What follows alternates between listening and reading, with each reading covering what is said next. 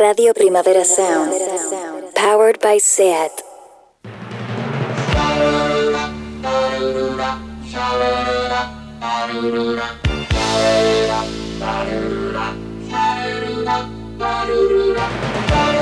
Marea Nocturna con Desire de Fez, Jordi Sánchez Navarro, Xavi Sánchez Pons y Ángel Sala.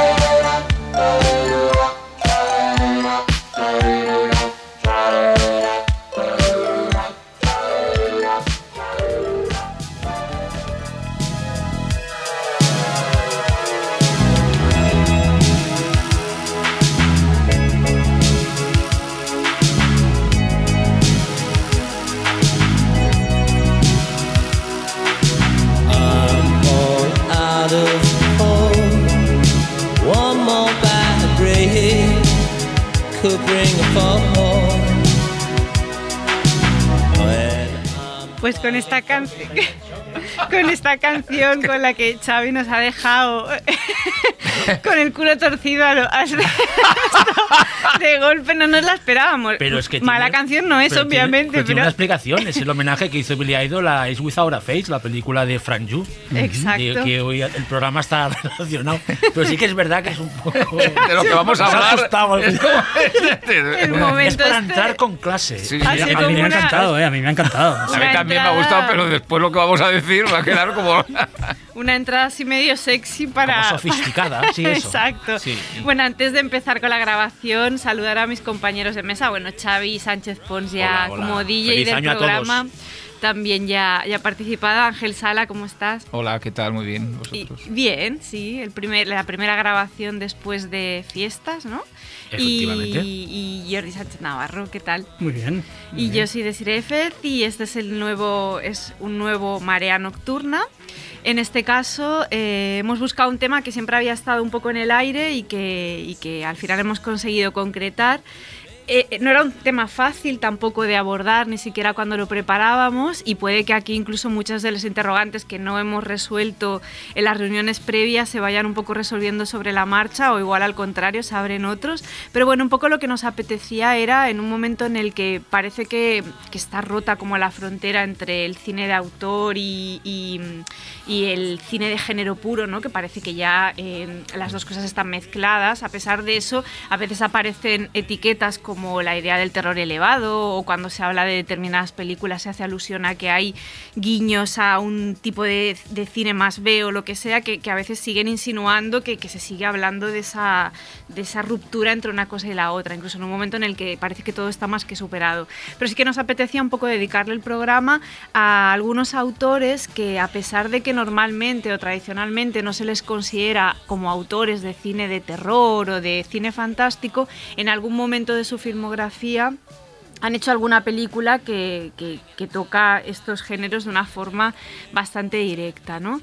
Hemos hecho una selección de pelis, ¿no? hemos cogido unas cuantas que nos parecían que eran significativas, pero antes de entrar directos a estas pelis, también veíamos que era un poco la ocasión ideal también para hablar de, de no solamente de estos autores que hacen otro tipo de cine y que de golpe hacen una película más de terror o más fantástica, que paradójicamente no suele aparecer en, los, en las antologías sobre cine de terror fantástico de terror o, empiez- eh, o empiezan a entrar ahora pero no han entrado ahí tradicionalmente, sino para hablar también de otros directores que normalmente o por defecto no se asocian con el terror o el fantástico, pero que la verdad es que a lo largo de su filmografía lo han tocado continuamente, ¿no? Y un ejemplo sería, por ejemplo, Bergman, ¿no? Que es como un director que a pesar de que en muchas ocasiones ha, ha estado, no, es que no puedo decir ni siquiera flirteando con el terror y la fantasía, porque directamente lo han hecho, lo, lo- lo- lo abrazado de lleno, pero es verdad que es una- un autor que normalmente no...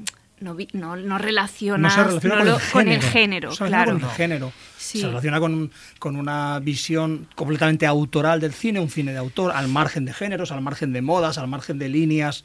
Eh, un- bueno, eh, los autores se han considerado durante mucho tiempo como un género en sí mismo, ¿no? O sea, Berman es películas de Berman. Bueno, pues está bien decir aquí eh, que Berman es un, un cineasta que ha como dices tú, no, no filtreado, sino entrado de lleno. Total, Sí, sí. sí. Eh, además, a lo, a- a- a lo espectacular muchas veces, con alguno de los casos de los que vamos a hablar, en el, en, en el fantástico. Es decir, no ha hecho cine de género, si queréis, pero sí que ha hecho películas que son claramente inscritas en la tradición del cine fantástico, incluso algunas con imaginería de, de terror pura y dura, como es el ha caso de la hora del lobo. ¿no? Sí, y, y que ha pasado a la historia. Es decir, Sí, sí. Incluso Era- el, sé- el séptimo sello, que es la más mm, corriente, digamos, la más- el referente que mucha gente tiene más directo de Berman, la imagen de la muerte de, ha, ha sido un icono cinematográfico, como puede ser un icono el Frankenstein de James Whale, el monstruo de Frankenstein de James Whale. Absolutamente. Es decir, que hasta ha sido parodiado en plan divertido por Bill and Ted, Sí. eh, Excellent Adventure, la segunda, Bogus Journey. No, es decir, que es un icono popular, convertido en icono pop. ¿no? De hecho, la paradoja interesante es que, que muy bien lo has explicado al principio de sí, que la- no son eh, películas mayores, o sea, o, o no son autores considerados de género, pero que a veces esas películas son las más o de las más grandes de esos autores. ¿no? en el Exacto, caso de sí. Berman, esos eh, acercamientos al, cine fantástico son sus más grandes películas, sus mayores películas, o no hablemos ya de casos como Polanski, que Exacto. su- sus películas más recordadas, aunque no sea un director de género, sus películas más recordadas están, de entran de lleno en en el fantástico. Yo creo que también es interesante remarcar aquí en la introducción de que estas películas de que vamos a hablar hoy, de que es un debate interesante también si son o no de terror 100%, o si están dentro o no de- del género, que Hombre, yo creo algunas de las que vamos a hablar hoy no son de terror. no son de que terror, pero, eh, Pero tocan ingredientes eso mismo. y cosas El tema se- es que yo creo que estaría guay remarcar que sí que son películas que eh, expanden el concepto. Sí, sí. O sea, que lo- los márgenes o los límites de lo que se supone que es, es el género, que es una cosa que ahora hay un debate muy interesante, estas, est- estas películas que que hablaremos hoy son ejemplos, ejemplos claros de películas milestones, que se dicen en inglés, que abrieron la concepción a que otros directores y guionistas y, de- y cre- tuvieran una concepción más abierta de lo que puede ser una película de terror y que es o que no, o que una película un drama puede tener elementos de terror alucinantes, como, como vamos a ver, de terror de verdad, o sea, terror, no, no vamos a decir eso de terror puro, pero que te dan, que te, que te, que te, asu- o sea, que te asustan sí. de una manera eh, por dentro, o sea, una cosa, un escalofrío, ¿no? En algún caso son dramas muy potentes que han dado pie o, han servido de inspiración para hacer historias de terror muy fuertes. ¿no?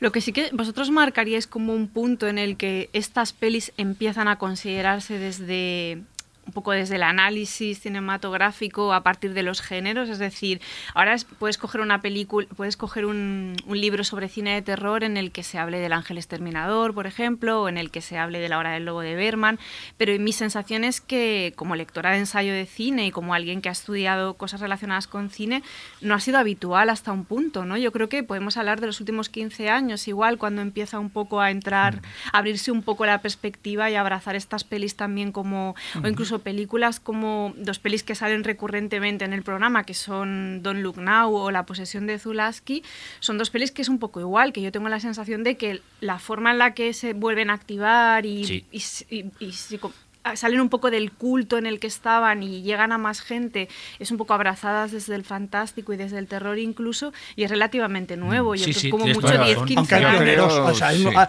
sí, yo te- en, en general creo que es, que es correcta la apreciación de que, Sí, de que es nuevo, sí, sí. pero hay pioneros. Hay Porque que- José María Latorre ya en su día, en los Ajá. años 80, Sí. principios de los 80, En el en, libro su libro cine histórico, El fantástico. cine fantástico, ya tenía aquel capítulo dedicado a esas películas que no eran género, pero son fantásticas. Y ahí está Berman, y ahí está mm, Fellini. Fellini y cosas de las que vamos a hablar. Y La Noche decir, del Cazador, ¿no? que es una película muy, muy comentada y muy debatida sobre si pertene a qué género pertenecía y que mucha gente ha escrito al, al fantástico, cuando tiene elementos también de noir, de cuento infantil, de fantasía, de, de todo, ¿no? Es decir, y se ha convertido en icono de, también del género. Y yo, yo creo que incluso ya Gerard Len, en su famoso tratado del cine fantástico y sus mitologías, ya empezaba a, in- a introducir ciertas películas que no estaban consideradas eh, 100% como género de terror o ciencia ficción, que era entonces se hablaba menos, era quizá el primero que empezó a utilizar de una manera genérica lo de fantástico, el fantastic, esa categoría más que género, donde se empiezan a enmarcar, eh, y luego José María Torre en España. ¿no? Y a partir Desde de ahí sí que unas generaciones más jóvenes han empezado a hablar de una manera más amplia del género fantástico y también, bueno, eh, incluso pues festivales de cine, etcétera, que han, in- han introducido en sus programaciones películas que en los 80 a lo mejor pues no, No no, es- no hubiesen estado. supongo que Considera- el, ni- el nivel de la cinefilia a- a- aplicado al terror pues ha hecho que con el paso de los años, cuando se pueden repasar todos estos títulos, a veces en, en los mismos cines, ¿no? Pues ha habido una un redescubrimiento y quizás una nueva cronología, ¿no? De lo que, Sí, de lo que, un de nuevo lo que es el canon, terror. un nuevo canon sobre todo, ¿no? Porque fíjate, Xavi, lo que se ha sofisticado el discurso, que cuando empiezan a entrar eh, conceptos como, pues eso, el gótico y las ampliaciones del gótico, el gótico sureño, el gran guiñol, es decir, cuando ya no hablamos tanto de terror como de gran guiñol, entonces puedes empezar a hablar de las películas de Robert Aldrich como pertenecientes al terror. a esa gran tradición del gran guiñol y por tanto cercanas al terror, sin ser películas de terror, porque en su día, bueno, aunque ellos mismos lo dijeron, o sea, en su día Bette Davis sabía que estaba haciendo una película de terror cuando hacía, pero, pero que no han estado tradicionalmente en, el li- en libros de terror. Pero en cambio. Que no había la figura del monstruo Exacto, sobrenatural, ¿no? La sofisticación la- un sí. poco de los mecanismos de análisis también del discurso hacen que se pueda ampliar. Sí, sobre todo porque yo mi, mi sensación es esa, es que en los últimos años eh, no solamente el acercamiento a estas pelis es como rareza, sino que ya se analizan teniendo en cuenta códigos propios del fantástico y del terror. O sea, no es simplemente porque sean pelis que tengan un, un toque de extrañeza o porque tengan algo, sino que hay análisis de Sí, sí, estas pelis total. hechas desde una perspectiva totalmente de analizar Sí, una sí. peli como si fuera una película Sí, de... Y lo que decía Ángel, de, de- de que muchas de estas películas, primero estas películas, la mayoría crean una imaginería propia, que luego, las que hablaremos, la mayoría que ha sido copiada o se han inspirado otros cineastas. Y, y el ejemplo que ponía Ángel, de, por ejemplo, este ejemplo eh, de, de Billy Ted, ¿no? que llega una, como, como Billy Ted hace una parodia del séptimo sello, a otros casos recientes como yo que sé, en la, en la tercera temporada de Mi Admirada Channel Cero de Nick Antosca, aparecían esos enanitos que parecían la enanita de, de Amenaza en la Sombra. Esto de sí no lo digo para sacar el, el- el- el nombre Sí, de. Antosca. Intenta- intentando No. que, ga- No, que- no, que le coja que- cariño sí. a Antosca con la carta más baja, ya que es como Don't a Look. Now, como te mola Ay, la sí, peli. sí. No, pues- pero me refiero a que hemos visto cómo estas películas, Bueno, que son tótems absolutos del cine de autor de terror, han aparecido hasta en unas Ya, en una series de serie. terror más, más, más de base, ¿no? Como que realmente son películas que es como eh, cuando hablemos de la, de la hora del lobo, es que tiene imágenes que después hemos visto en El Exorcista 3, Sí, por sí, ejemplo. sí, sí. O sea, son, son brainstorming de ideas brillantes que los directores buenos Bueno, de después y directoras han- se han inspirado y han bebido y han, y han, y han y han hecho su propia jam, como ya hicieron algunos directores de los que hablemos ahí, porque Berman, cuando hace la hora del lobo, cuando hablemos después de Alman, es una de sus películas de cabecera de Alman. Sí. Y él explica que en Images lo que hizo fue inspirarse en persona y, y de- Y- descaradamente. y- a Berman- y bien. y a Berman le interesan las películas de fantasmas y de monstruos. Sí, sí, y, lo dice, Y lo decir, y lo y lo. Me interesan las aparte- películas de terror de monstruos. En, en los últimos días, una película que ha estado muy de actualidad y que, que es eh, Simon, recoge muchas cosas de gritos y susurros, que es una película que para nada se puede considerar de terror O- o de sangre- Berman, pero sí. que da un miedo que te mueres o sangre, verla. o Sangre sabia de John Oye, Huston, que para mí es sí, una de las referencias de Maud, que es- estamos- es otra película que sería fronteriza Sí, sí. entre entre terror o no. Y de sí ha dicho algo muy. Es el, ha nombrado una persona que es fundamental en este concepto, que es Luis Buñuel. Luis Buñuel, en los años 80, cuando empezábamos muchos de nosotros a hablar de cine, no les consideraban para nada cine fantástico. Ahora sí.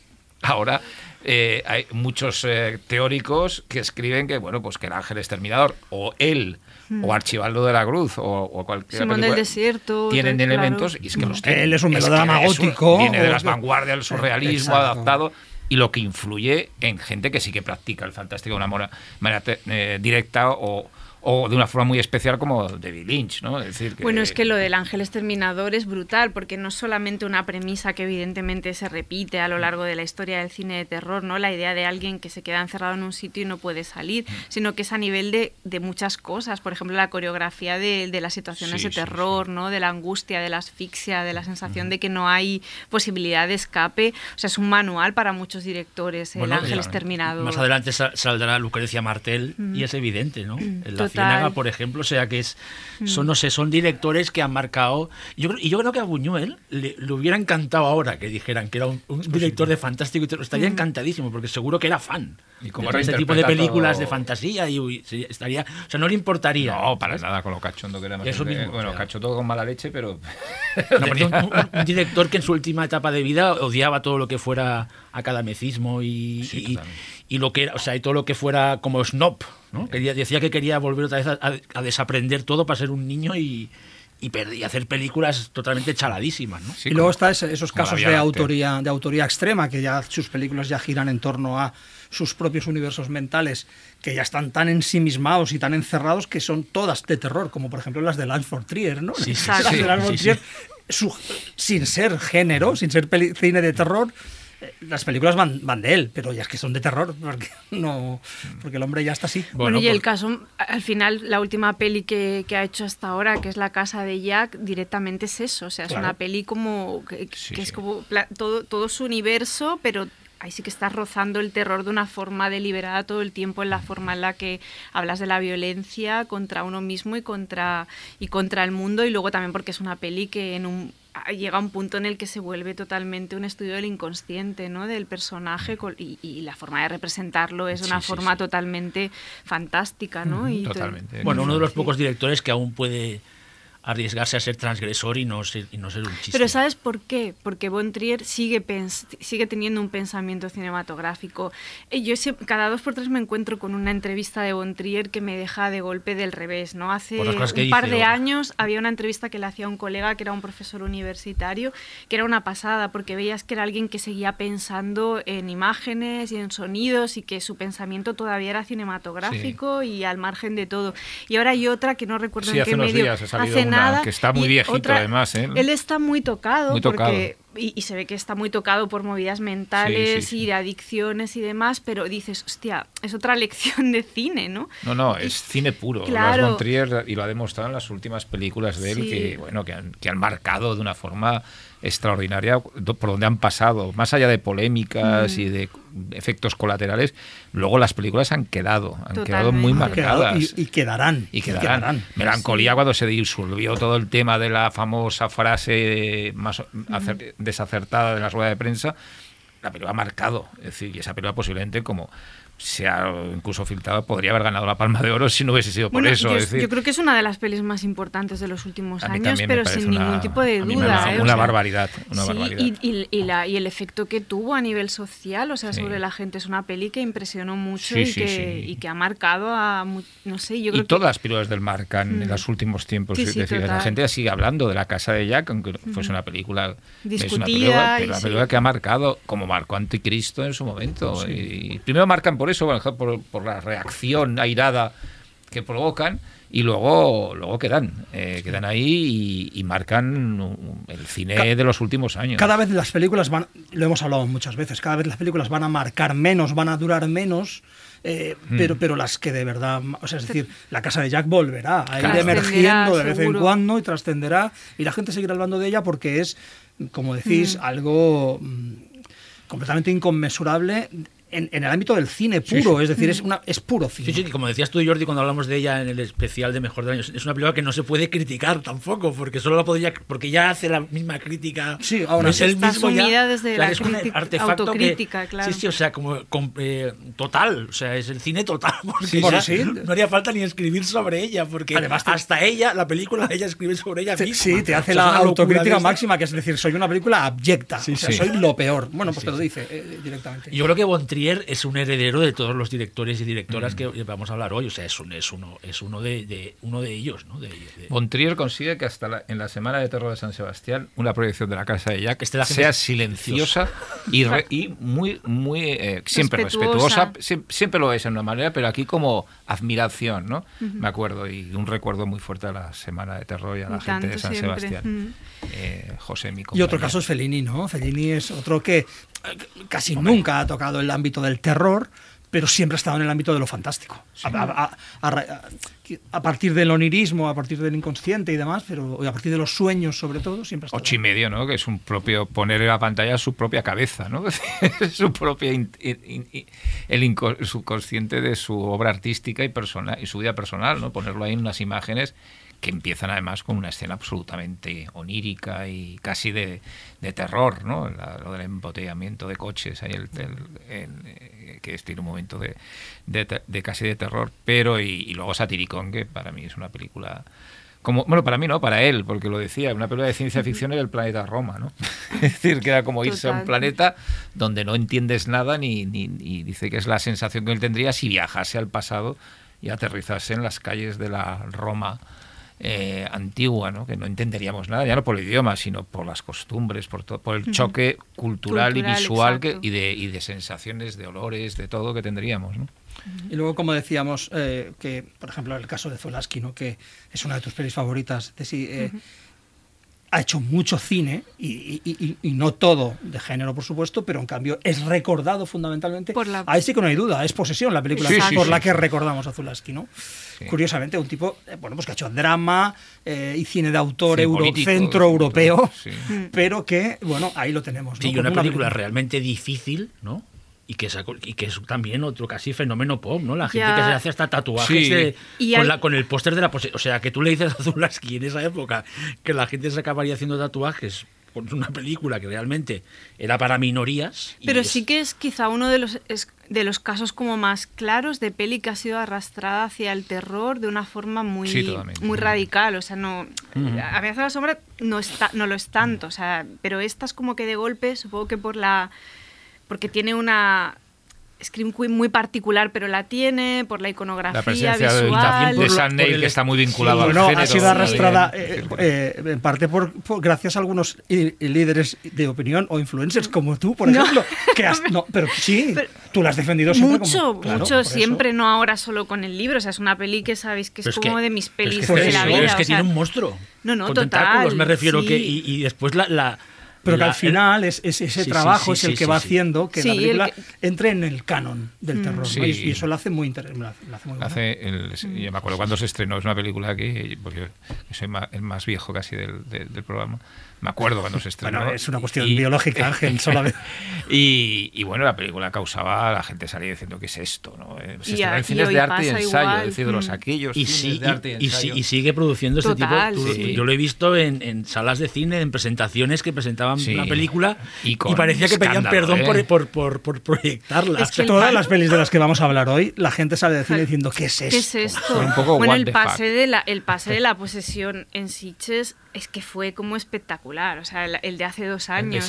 Y la gente callada, silencio absoluto, el momento sí, sí, del sí, derrumbe emocional de Isabel Adjani, de golpe, no sé, la gente aplaudiendo, fue muy emocionante. Bueno, Sam Neill medio llorando, contando sus recuerdos de rodaje, había gente emocionada en la sala, fue muy guay. Bueno, es una Y- película absolutamente decisiva. y luego a mí, para mí es muy simbólico que Zulaski, la última peli que hace, que es Cosmos, que es una peli que pasamos en Sitges y que él iba a venir y, se, y enfermó, o no sé por qué, no pudo venir al final y murió como al año siguiente o algo así.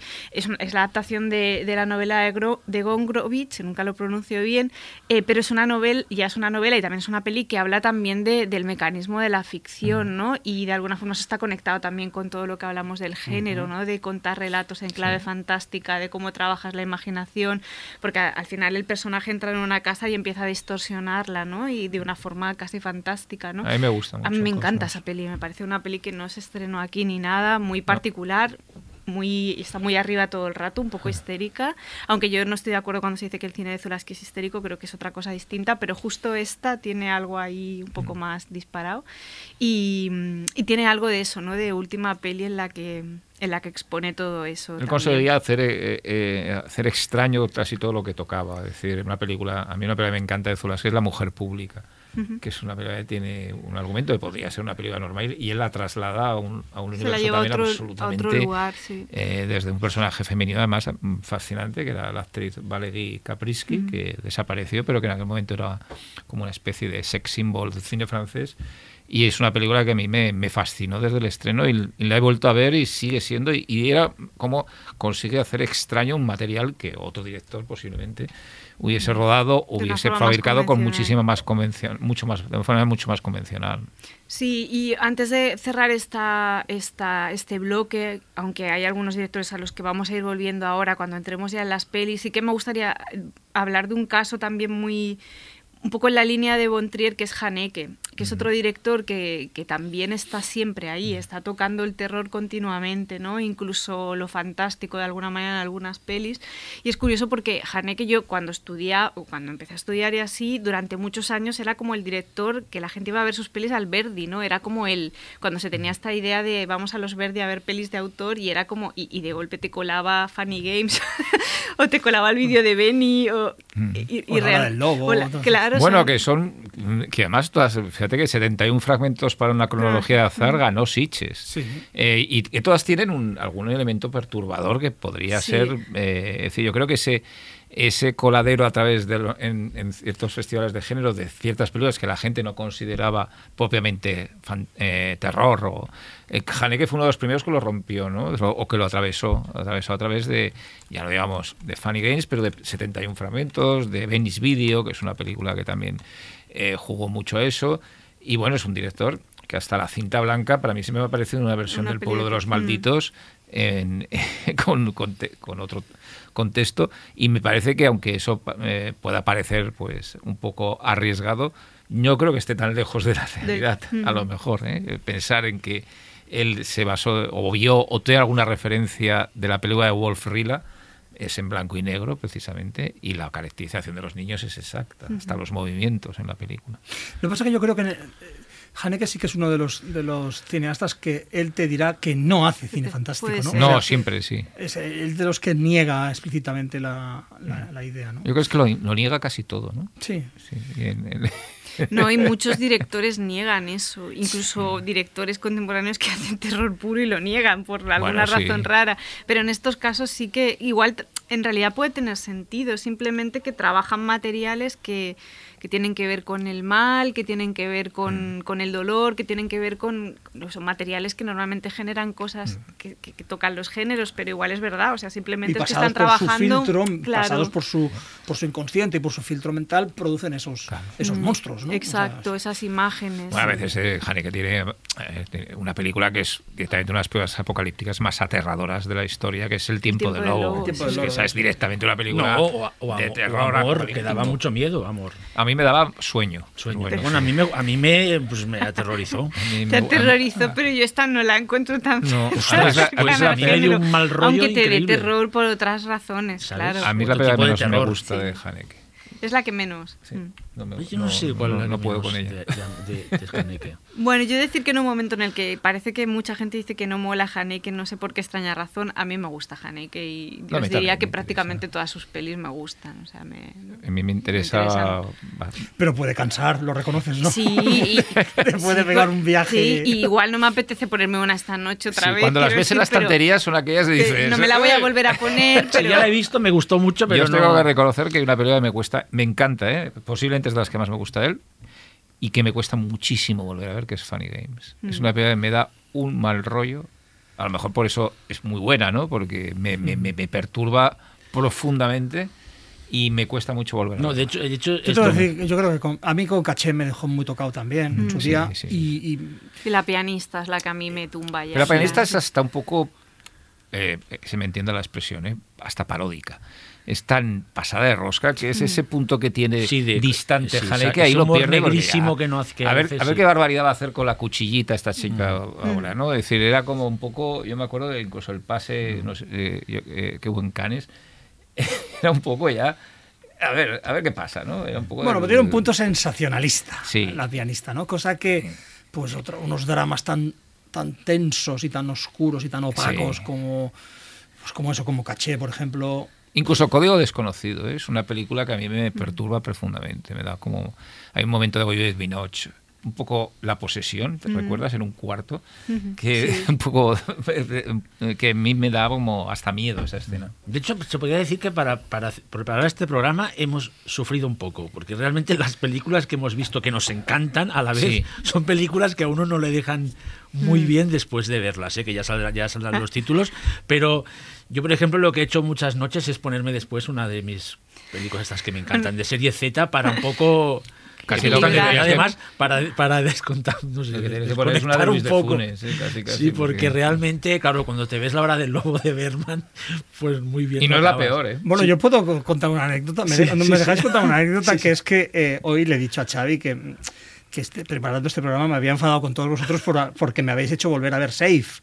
Y le he dicho, bueno, pero por suerte, después de ver Safe, me, me fui a internet a pre- la pre-reserva de Vigi, la película rusa Sí. de, de- Sí, sí, de de brujas fantasmas y de fantásticas, brujas ¿no? y de fantasmas y- fantasmagorías, sí. Claro, es decir, bueno, estas películas son, mm, la mayoría son buenísimas, bueno, todas son buenísimas, la mayo- hay alguna que otra obra maestra, pero son duras. Sí, no es para verlas, no es para hacerse un ciclo de continuidad así de verlas Pues todas. hemos sí, hecho, ¿eh? hay algún kamikaze Pero era nuestra misión, pero para uno para el oyente muchas las habréis visto, pero si no las habéis visto las podéis ir viendo dosificadas. Sí. Podéis ir mirando en el Instagram de Xavi las de la cubeta y vais alternando una con, con otra. Yo diría con alguna de Chevy Chase. es decir, que iría mucho mejor. Bueno, si os parece, eh, pasamos al siguiente bloque y entramos ya Sí. directos a las pelis. Marea nocturna.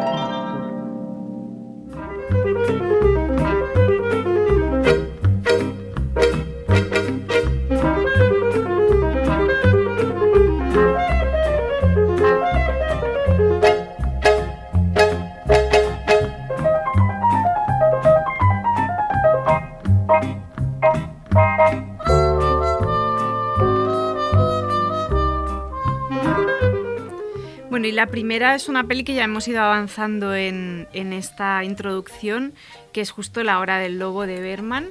Eh, no sé si queréis añadir algo de lo respecto a lo que ya habéis ido comentando sobre la peli. ¿La habéis vuelto a ver los Sí, tres, sí, no? sí, sí. Mm. Sí, sí. Bueno, yo la, yo la vi ayer, ayer por la noche y, y volví, a, y volví a flipar. Además, la, la manera que ya lo hacía mucho Berman en esa época de romper la, la cuarta pared y, y que me, hizo gracia estas cosas, estas conexiones locas que a mí que siempre hablamos con Ángel que me gusta hacer.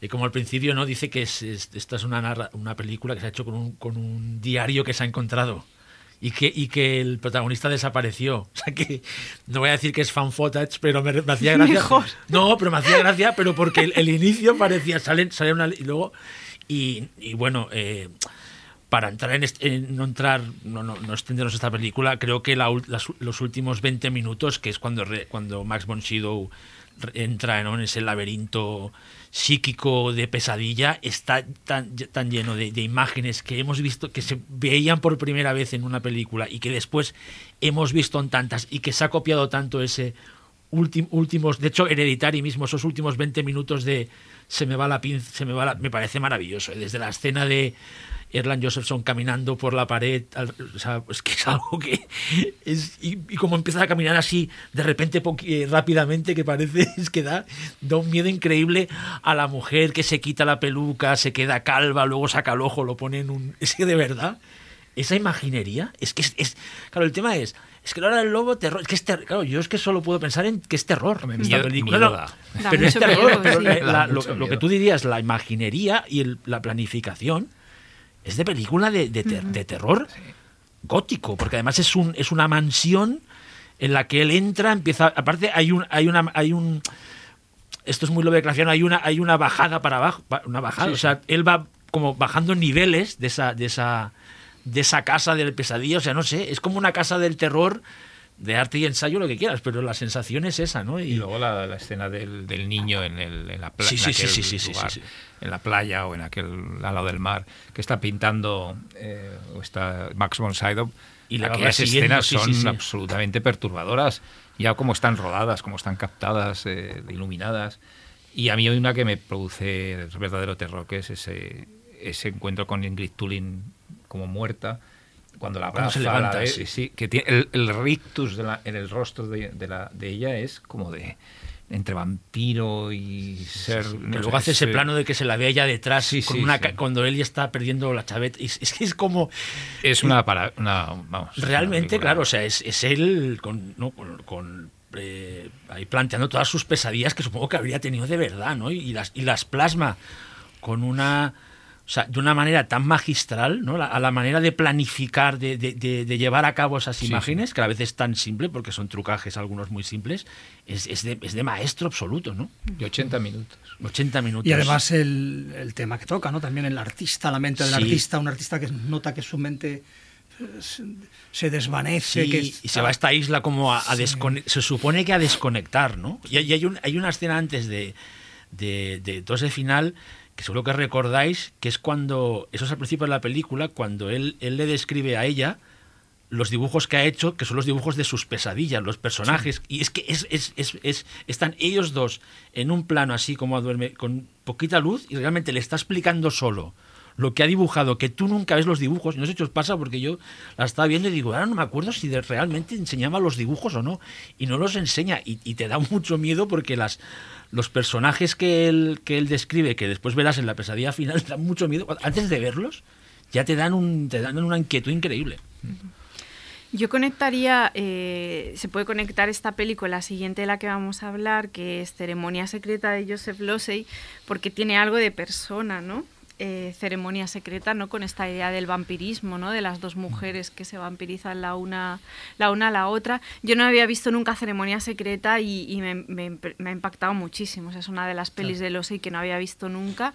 Hay muchas que no he visto, de hecho, y viendo esta me he dado cuenta de cuántas no he visto, porque al final había visto como las muy buenas y las tenía muy por la mano y así, y de golpe esta peli me parece que es que parece ser una peli que, que nace de, de- de- de todo malas decisiones, empezando por elegir actores que no estaban en el mood de hacer la peli y precisamente por la incomodidad que llevaban encima, eh, contagian a los personajes de eso y de golpe funciona súper bien. Es una peli eh, sobre la relación entre dos mujeres que buscan algo la una de la otra. No vamos a contar mucho para no, No.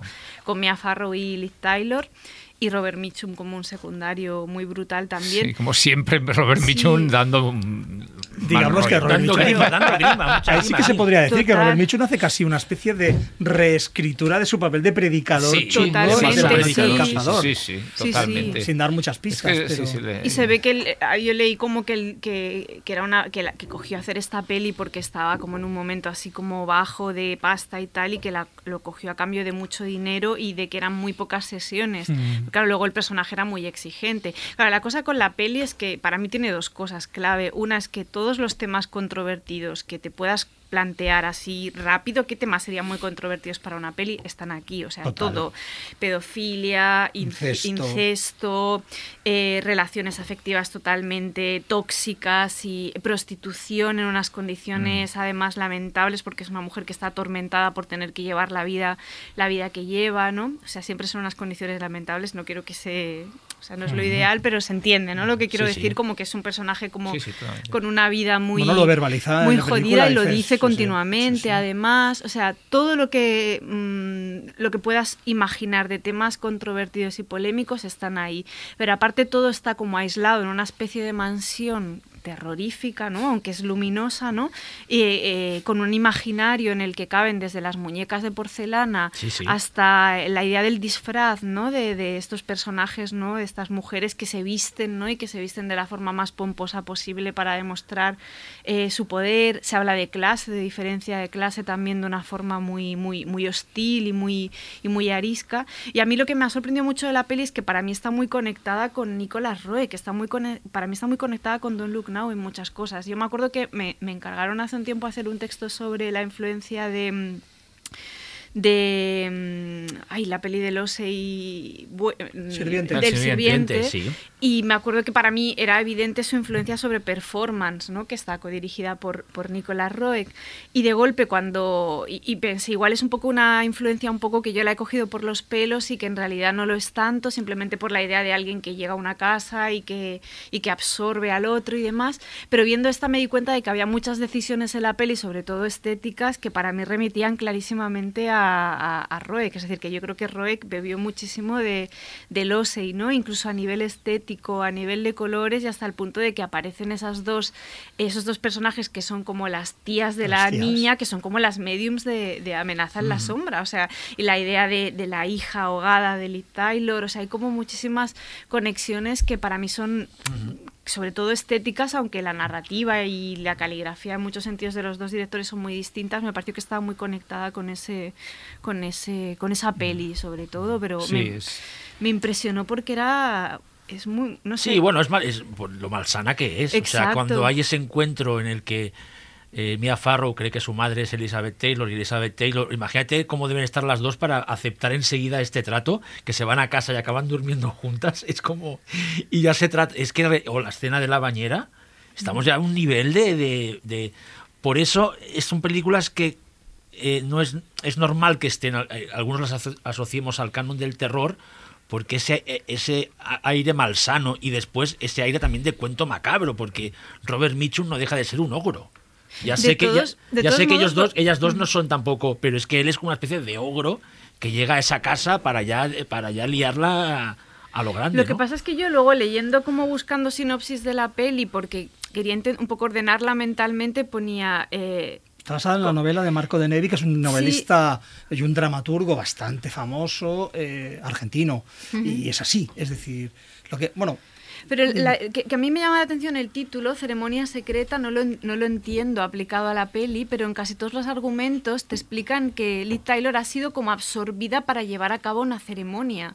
Y yo no la entiendo así la peli, a no ser que sea como eh, el cebo para un plan que pasa por, por lo que le pasa al final al personaje de Mia Farrow, pero yo no la, no la sentí así, la sentí como un vampirismo bilateral, o sea, no, no, no creo que sea como alguien que ha sido absorbida para llevar a cabo algo ritual. ¿Vosotros la vi- eh, quizá no ritual, pero sí algo que tiene que como ver... un ceremonial? Bueno, no sé. yo creo que tendría que ver quizá un poco con la, con las- la, eh, salvación o, o la... o la- la, mm, eh, redención o algo así. de- No, con el tratamiento, digamos, con la, con la cura, con la cura de, de- de la, de la personaje de Mia Farrow, ¿no? Es decir, el personaje de Mia Farrow eh, está claramente bueno, una Sí, a- neurosis a- en la alucinada, infancia, ¿no? Como- una neurosis alucinada en la infancia y, y con delirios, eh, vive una realidad aparte y, y- y digamos que sería una ceremonia para sanar a esa persona, ¿no? Que por supuesto no tiene, no tiene éxito porque no solo su propia, su propia eh, condición enferma ya, sino que es que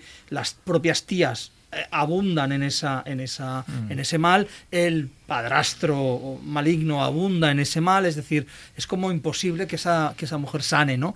Pero sí que creo que Elizabeth Taylor en un momento, bueno, persona, perdón, el personaje de Elizabeth Taylor en un momento dado sí que tiene la voluntad de participar en una especie de psicodrama que sea sanador para esa. Sí, eso es sí, yo creo que también. Pero sí. no sé si sería una ceremonia en el sentido ritual, sino que Pero más es bien- un título muy bonito, eh, Ceremonia Secreta, y que más es el original. ¿Verdad que ellas, Eh, ellas y- coinciden en, el, en el cementerio? ¿Eh? Ellas se conocen en el autobús. Pero ella va, pero Isabel Taylor va al cementerio, ¿no? Antes, que lo recordaron, ¿no? A ver el... De la hija, ¿no? Sí. Mm. De todos modos, eh, a mí me gustaría destacar muy brevemente que esta película para mí, o sea, Ceremonia Secreta para mí es absolutamente sublime, fundamentalmente gracias a Mia Farrow, eh, que está increíble. Es decir, es- el mismo año hace La Semilla del Diablo, imaginaos. por- están, ahí, están ahí juntas las dos películas y yo quiero, bueno, mm, decir aquí en María Nocturna que Mia Farrow me parece una actriz como la copa de un pino, sí, haciendo es, es. ese tipo de personajes al límite y en el caso de Ceremonia Secreta es muy, muy Que aquí aparte es el- A Elizabeth sí, Taylor sí, ya sí. la conocíamos. Y si como- unimos a ellas eh, The Haunted of Julia Exacto. y, y Terror Ciego de Richard Fleischer. Exacto, son eh, cuatro películas cuatro finales de los películas 60, ¿no? bueno, Principios de los 70. tremendas. Que son tremendas, Sí. Que está guay porque eh, en Ceremonia Secreta, eh, que está hecha el mismo año que Semilla del Diablo, pare- eh, visualmente, de imagen, eh, es parece como el negativo de Nia Farrow, porque aquí va, tiene el pelo largo y, y teñido de negro.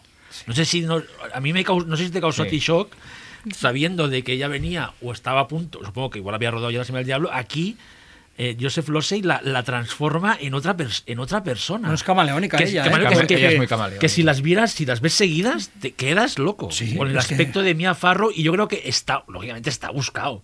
Que ella, ella parezca totalmente cambiada. Bueno, y es una niña, parece es una niña, sí, Se parece juega una niña. eso. Bueno, ¿no? eso lo hacía muy bien. Sí. Eso Pero que en, en Rosemary ya no es una niña, es, una, No. es una chica, una, una, es una mujer adulta mm, débil poco- frágil, pero no es una niña. En cambio aquí en, Sí. Le pasa Aquí un poco como la- a Sissy Spacek, Porque ¿no? hacen la trampa, ¿no? De que Sí. ella tiene 23 años, pero porque hay un momento que lo verbalizan las tías, pero pasa Sí. por una niña de 14, ¿no? Así es un poco lo que lo que transmite, sí.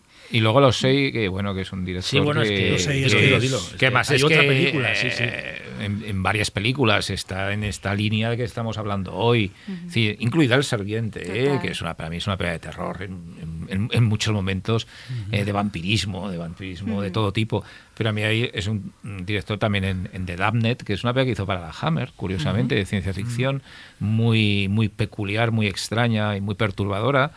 Y bueno, yo Y el otro señor Klein, que el es otro una señor obra Klein, que es maestra. una obra maestra. Mm. Y yo añadiría Caza Humana, una película como de ciencia ficción distópica, abstracta, en el que Robert Shaw y Malcolm McDowell están van eh, huyendo y son perseguidos por un helicóptero toda la película, no sabes de quién, por qué, ni de, ni de qué va, que a mí me, me pareció de esas películas eh, abstractas eh, que, que parecen casi de ciencia ficción, ¿no? Como, no sé si también recordáis The Essential Killing de Skolimowski, Sí, con sí, sí. Vincent Gallo, ese, ese tipo de películas que a mí me, me parecen muy interesantes. Que es un, que- un director, yo creo que aún, y tú lo has dicho también, a descubrir por todos, es decir, y que qué pena que, que des- después de estar en un momento que todo el, todo el mundo hablaba de los en los, en los 80, 70, después ha caído como un poco en el, Sí, en el olvido. ¿no? esos. Se Bueno, hizo San la Sebastián, retro ¿no? Le hizo una hace unos Sí, años. pero- Sí, que cuesta, yo, ¿eh? yo creo que no viajó. Esa retro no viajó, ¿no? O no sé, igual en Madrid sí que No, se vio, aquí no, no, lo aquí sé. no, Aquí Aquí sí, aquí seguro no que creo. No. No. Aquí no creo Yo que, creo que aquí no se, no, se vio. No, que- Yo pensé mucho, y hago la última de Sí. esto, esta peli, en un director español viendo esta peli, viendo Ceremonia Secreta, pensé mucho en Carlos Bermud. Y de hecho le envié un Pues- mensaje pues en plan, sí tienes que tiene algo, verla", sí que es verdad. Porque Ese rollo pensé envenenado, sí, muchísimo sí. En, en los temas y en esta en especial en, en Quién te cantará y no la había visto y, y le escribí en plan, tienes que verla porque creo que te va a flipar porque creo que los temas, la forma de abordarlos y todo... Es que nadie, mucho eh, muy poca gente ha visto Ceremonia Secreta. Sí. Es es una película que ha estado muy mal distribuida en formato doméstico, incluso ha, ha salido recientemente, es decir, una película no se encontraba. Está en filming por si alguien Sí. la quiere ver. Y bueno, es una película que, que- que- que en su momento tampoco tuvo mucha No. ni prestigio crítico ni mucha repercusión comercial. ¿eh? A pesar de que estaba Liz Taylor. Liz Taylor, claro. Pero sí. era de esas películas claro. raras de Liz Taylor, que tuvo varias, ¿eh? de estas que se metía como la masoquista, que tampoco se acuerda nadie de ella.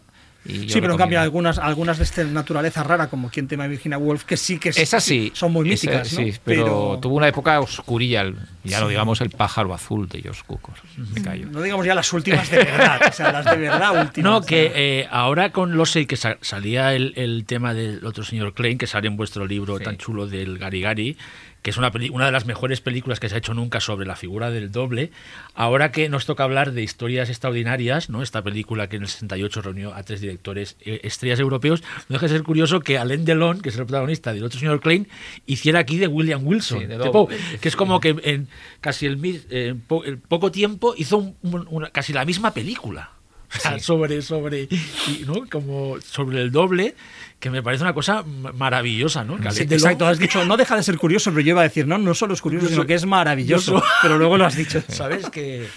Bueno, Alain Delon es maravilloso, o sea, yo Sí, soy, ver, soy un de- fan a total, ver, ¿no? es que, eh, verlo, verlo duplicado pues mola, porque era, era tan total que, bueno, en todos sentidos, ¿no? Sí, sí, Eso, no, no, no. Que, que- que si alguien tiene que hacer de doble, que sea Ley Delon. ¿no? Bueno, primera película para apuntar, Ceremonia Secreta, y la segunda ya, La Bueno, primera la- era no, la hora antes del era a la hora, a la hora del sí. loro, del lobo, del lobo, Del perdón. lobo. Del, lo- del loro.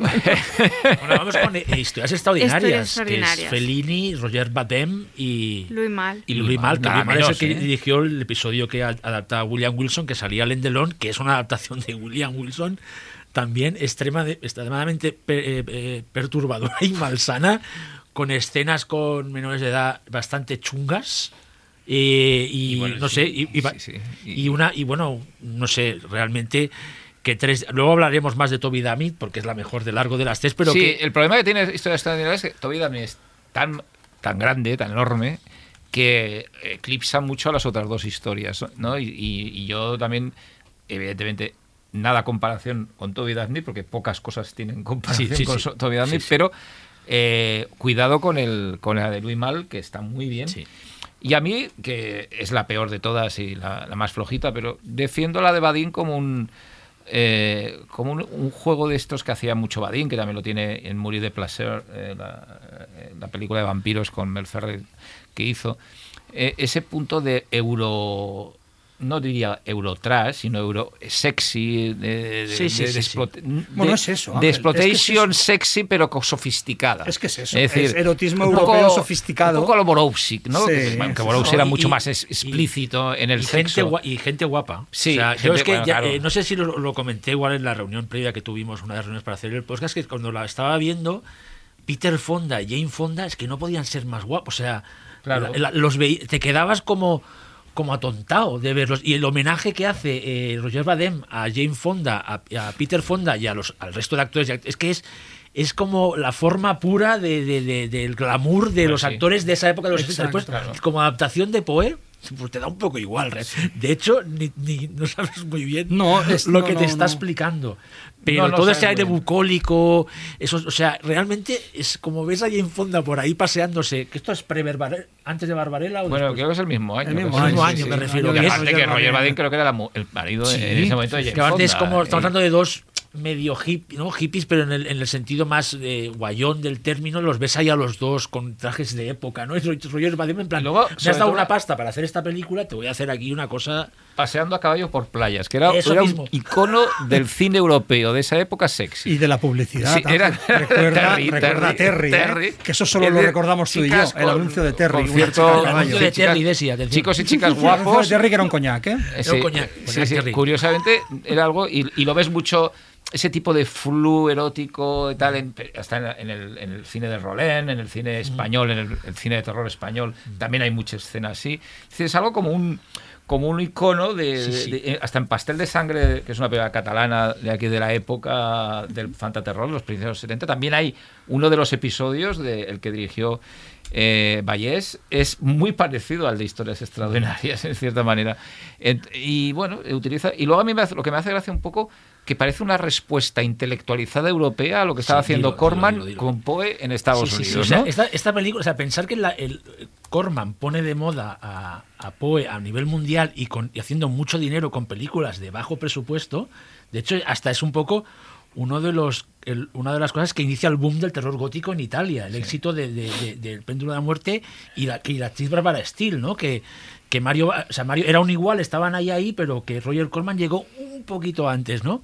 Y, y como el cine de, entre comillas, de cualité y de autor, decide en el 68, nos vamos a hacer una adaptación de, harto, Sí, de sí, de gran Art- formato de, de, de Poe, ¿no? Vi- Viniendo de, de- de la independencia, que estaban Baba y, y Corman. Además, cuando hablemos ahora con de- del, del episodio de Toby Dami, cómo Baba era, ahí, eh, Fellini era amigo de Mario Baba, como Antonioni y compañía, que ya lo hablamos, lo tenían luego- como uno de sus maestros, y cómo él se pica con Baba en el buen sentido, tipo cuando los Beatles hacían, cuando los Beach Boys hicieron Pet Sound, los Beatles se picaron y hicieron el Sgt. Peppers.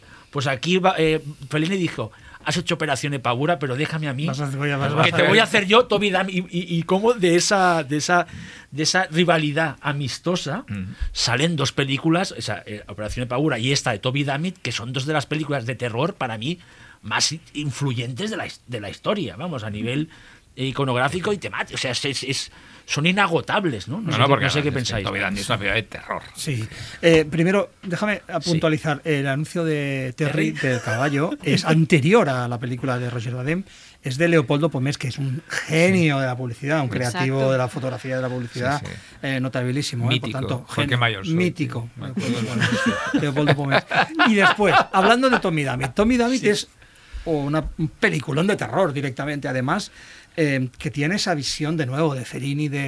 El de circense, Ro- ¿eh? de- De- sí, ¿no? Y, y de Roma como una ciudad pesadillesca. Distópica. eh, distópica. o sea, que es, Roma es lo mejor y lo peor para Fellini. Sí. Y es curioso cómo empieza la película, si la recordáis, que Terence Stamp es un actor.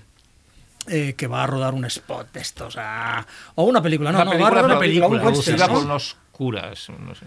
Ah, Sí, va- sí, sí, sí, perdón, sí, sí, es verdad, es verdad. Lo de rodar después me, me he confundido. Va a rodar una, va a rodar una película, un actor Sí. que va a rodar una película y Que, que va a Roma a rodar la película porque le regalan un Ferrari. Sí. Él dice, no, no, regalarme el Ferrari, si no, no, no hago la película. Y que Bueno, cuando va en avión dice, bueno, es, a ver, no sé si finalmente aterrizaré o no en Roma. Y, y en un momento dado dice, sí, finalmente Roma ha echado sus redes sobre mí y está atrayendo al avión y el avión va a aterrorizar en, en Fiumicino, ¿no? en, en el aeropuerto. Es decir, te cuenta como una Roma que atrapa de una manera tan, tan, tan pegajosa y tan espantosa a- a- al actor, a- al, personaje de Terence Stamp, que es alucinante. Es, es Sí. desde el minuto uno de- del segmento de Fellini, ¿no? Y luego lo que va ocurriendo es una... Es una Bueno, es que la llegada, la llegada de, de Toby Dammit al aeropuerto es Suspiria. O sea, es lo mismo. Es lo mismo. Y luego. Y la Roma de y la- Tommy la de. la- y luego la- el, esta, parte circense eh, de Ma- Madin y Fellini, de este. De, de- de este constante circo de la fama de un actor de que es, que es casi una parodia de una estrella de Hollywood y luego llega la parte final cuando él coge el Ferrari que se pierde por Roma, que Roma es un gran laberinto casi gótico y llega a es- a esa, a esa, a esa autopista, que es otra cosa. Los Eso- highway. esa, esa autopista, los highway, esa autopista, cosa que le fascinaba también a, a, a- a- a Fellini y Guatati de la, de la modernidad, ¿no? Que era más moderno en la época que una autopista, ¿no? Que es una autopista que está, que está de, Construcción. Está en constru bueno, construcción, O ¿no? ha habido obras, un, obras. ha habido ahí un algo y se, ha- y se ha partido en dos que tiene esta aparición de esa niña con esa niña siniestra con la pelota que viene de Operación Operación Epagura Epagura. Que está encuadrada de una manera de, de Fellini que da un miedo tremendo. O sea, un- la manera de cómo está encuadrado el plano, la niña en un, en un, Sí. en un- en un lado, no la acabas de la ver. niña, la cara, el es- Toby Dammit en el Ferrari con la sombra mirando al abismo. O sea, es realmente, o sea, la cantidad de ideas. Bueno, es que, no, no, o sea, la cantidad Es de ideas que pone. Sí, sí, no, no, no, pero que una película de 40 minutos, que es un, es un, es un segmento, o sea, haya tanta chicha, tanta chicha, ¿no? Porque es, ese, es, esa, esa idea de la carretera es tan, tan novedosa en la época y sigue alucinando ahora mismo, ¿no? Y luego el, la parte final macabra cuando pasa lo que pasa, que está basado en este cuento de Poe de no apuestes Tu tu cabeza. cabeza, al diablo, que es que no sé, es que yo la- la volvimos- creo que casi todos la hemos visto otra vez para el programa, es que es increíble, o sea, no, no me extraña que estuviera ahí eh, Argento medio, o sea, viendo la película y diciendo, ahora tengo que hacer, después de Sgt. Peppers y Pet Sounds, tengo que hacer yo El mi- único, el único problema que tiene realmente es que está en una película eh, de segmentos, Sí, que son sí. tres, tres, cor- tres con mediometrajes. Sí, pero en Letterboxd se puede puntuar a ella sola, a Tony Damit. Ah, sí, Sí, no, no, yo, yo- espera, no, no, lo digo porque yo soy, somos, o sea, Jordi es como fan de, la- tú eres muy fan de Letterboxd, ¿verdad? Como Sí, yo. sí, sí, Que por cierto, Mariano sí. tiene un Letterboxd ahora. Lo sabemos, sí, sí, sí. Que nos lo hizo un buen amigo del programa. Exacto, entonces la he hecho a Leslie y estamos encantados. Dentro de poco se podrá. Pero en, Let- en Letterboxd, si ves historias extraordinarias, puedes, puedes puntuar primero historias extraordinarias y luego Toby Damit sola. Pero yo ya le puse- Toby Damit le he puesto 5. Pero yo ya le puse cinco Bueno, a Sí, de extraordinarias. le he puesto 3,5.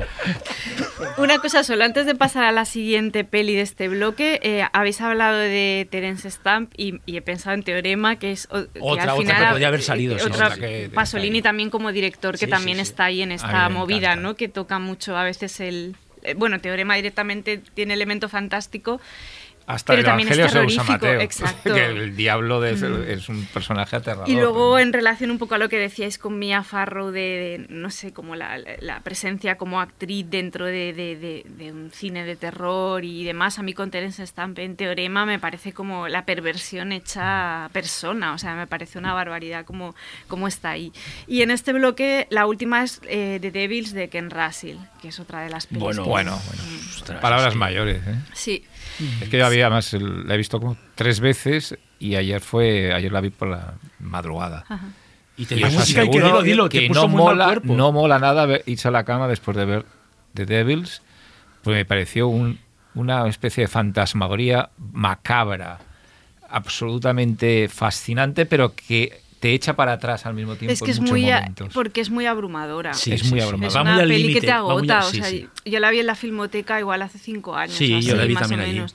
Y, y- y salí reventada, o sea, salí Sí, sí, sí, agotada De, de la peli. Como la gran mayoría de películas de Ken. Russell, ¿eh? que Mm. son, que Son son, tan agotadoras. abruma- son Sí, abrumadoras. Pero esta parte es que hay muchos elementos en juego todo el rato. O sea, cada plano está saturado de personas, de, de crucifijos, de Sí, sí, sí, sí, sí, todo. sí. Es como. Horror- hay un horror pura- vacui. Sí, Sí. Pero, pero al mismo tiempo es pura coreografía. O sea, Sí, es como coreografía una- de, de Derek Jarman Mm. mucho- y decorados Sí, bueno, los de Derek Jarman, que se, barbaridad, que se nota mucho la presencia Mm. cuando si ves además películas como Caravaggio, como Sebastián, ¿no? es decir, que se nota mucho la influencia en la película, además tal para cual, es decir, que en Russell si alguien se podía asociar es con Derek Jarman, ¿no? Porque, Bueno, es increíble decir, que Ken Russell escogiera, hiciera, hiciera los, los The Devils, Sí, eh, porque además es que es, no es solo una película de terror o de posesiones demoníacas, es una película sobre la histeria política y la histeria sí, sí. sexual Bueno, mezcladas, Todo, entremezcladas, todo. En un momento histórico interesantísimo, ¿no? que son las guerras de religión en Francia, que aparece, bueno, el siglo XVII en Francia, Richelieu, todo. el cardenal Richelieu famoso en las en- que, que está en todos los niveles desde los ma- desde lo más pulp a películas mm, sesudas y, y- y- y densas como esta eh, Luis XIII de Francia, que fue, Luis de- eh, fue también Luis II de Navarra. Eso es Sí. interesante. ¿eh? Sí, sí, sí, Pero bueno, no, es decir, al margen de este, de este tipo de anécdotas, es que la película, y yo insisto, es que me parece más fundamentalmente sobre política y sobre Sí, sí, sí. dominación Y, y que la histeria sexual eh, tiene un papel determinante, pero más bien me parece una, una, una película de histeria política. ¿y el personaje de. Oliver Reed, el, el- el- el- párroco este, Libertino, por así decirlo. pe- pero es un personaje político. Sí, sí, sí, y su ejecución es política. Entonces, bueno, tiene un, es una peli muy densa, muy interesante y sobre todo es Sí, no, y cómo, no, es como la, como la, la religión utiliza, ¿no? Pues, o sea, la- perdón, la política utiliza la religión pues para, para, para ganar, ¿no? Para, para acabar con Sí. un régimen, ¿no? Que es, pero claro, lo que hace Ken Russell es que con, con este rollo también de que se, es como las biografías que tiene de compositores famosos, o sea, se lleva lo, lo lleva todo tan al límite que ya entra en un terreno del fantástico, del género Sí, puro y sí. duro, ¿no? De la aquí- anacronía, de- de la anacronía. de- de- de aquí los decorados, yo le decía a Ángel eh, fuera de micro que, que Derek Jarman tenía que ser codirector de la película, porque todos los decorados, sobre todo toda la parte de, de la corte del rey francés, es que es, es alucinante No, realmente. y las máquinas de guerra Sí, estas sí, asedio a la máquinas, ciudad sí, y sí, sí, demás. sí. Es decir, es que y luego la, como, decía como decía Desi, como está la coreografía de la película de las escenas de posesión de Vanessa Redgrave ahí sí que da miedo realmente no cuando se, No, no, ese es- co- esas contorsiones ella mirando desde las rejas o sea realmente te crea un, un, un pavor Sí, a mí me recuerda mucho también a, a De Juana de los Ángeles, Sí. eh, de Cabell Lowitz. Sí, es decir, que es prácticamente la- una historia. Es la misma historia, digamos, pero ¿no? Sí, sí. contada de una forma algo Y- diferente, pero en blanco y negro y con otra estética. Pero esa histeria también que, me- que en la película Cabell Lowitz también ponía muy nervioso. eh, la tiene mucho. Y a mí lo que me, me llama mucha atención de, de los es un, un hecho absolutamente ajeno a la calidad de la película, que a mí me flipa, pero que es que pensemos en una cosa, años 70, principios de los 70, cuatro películas que distribuye o produce eh, Warner Brothers.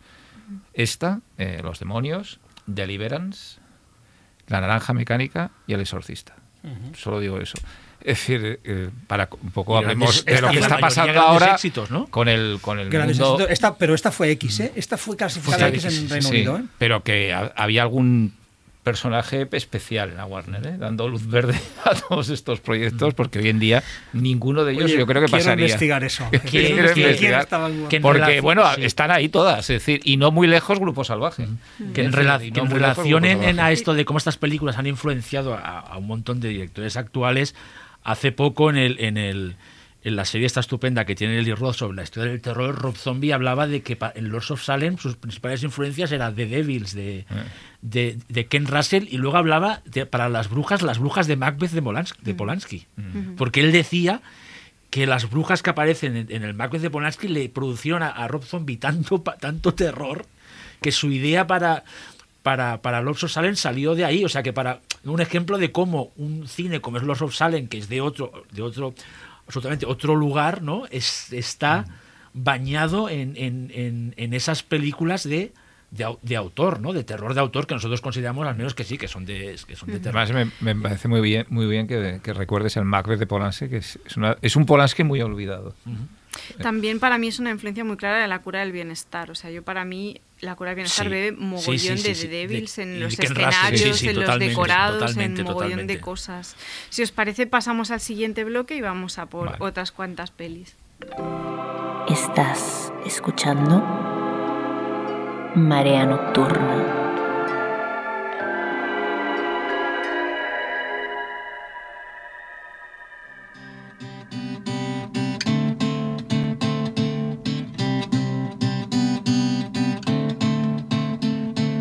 It's a mistake going back.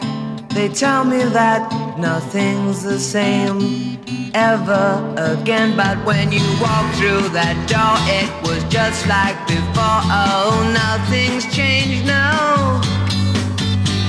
When I saw you again, little girl, something stopped here inside, and I wanted to hold you and tell you I loved you just like before.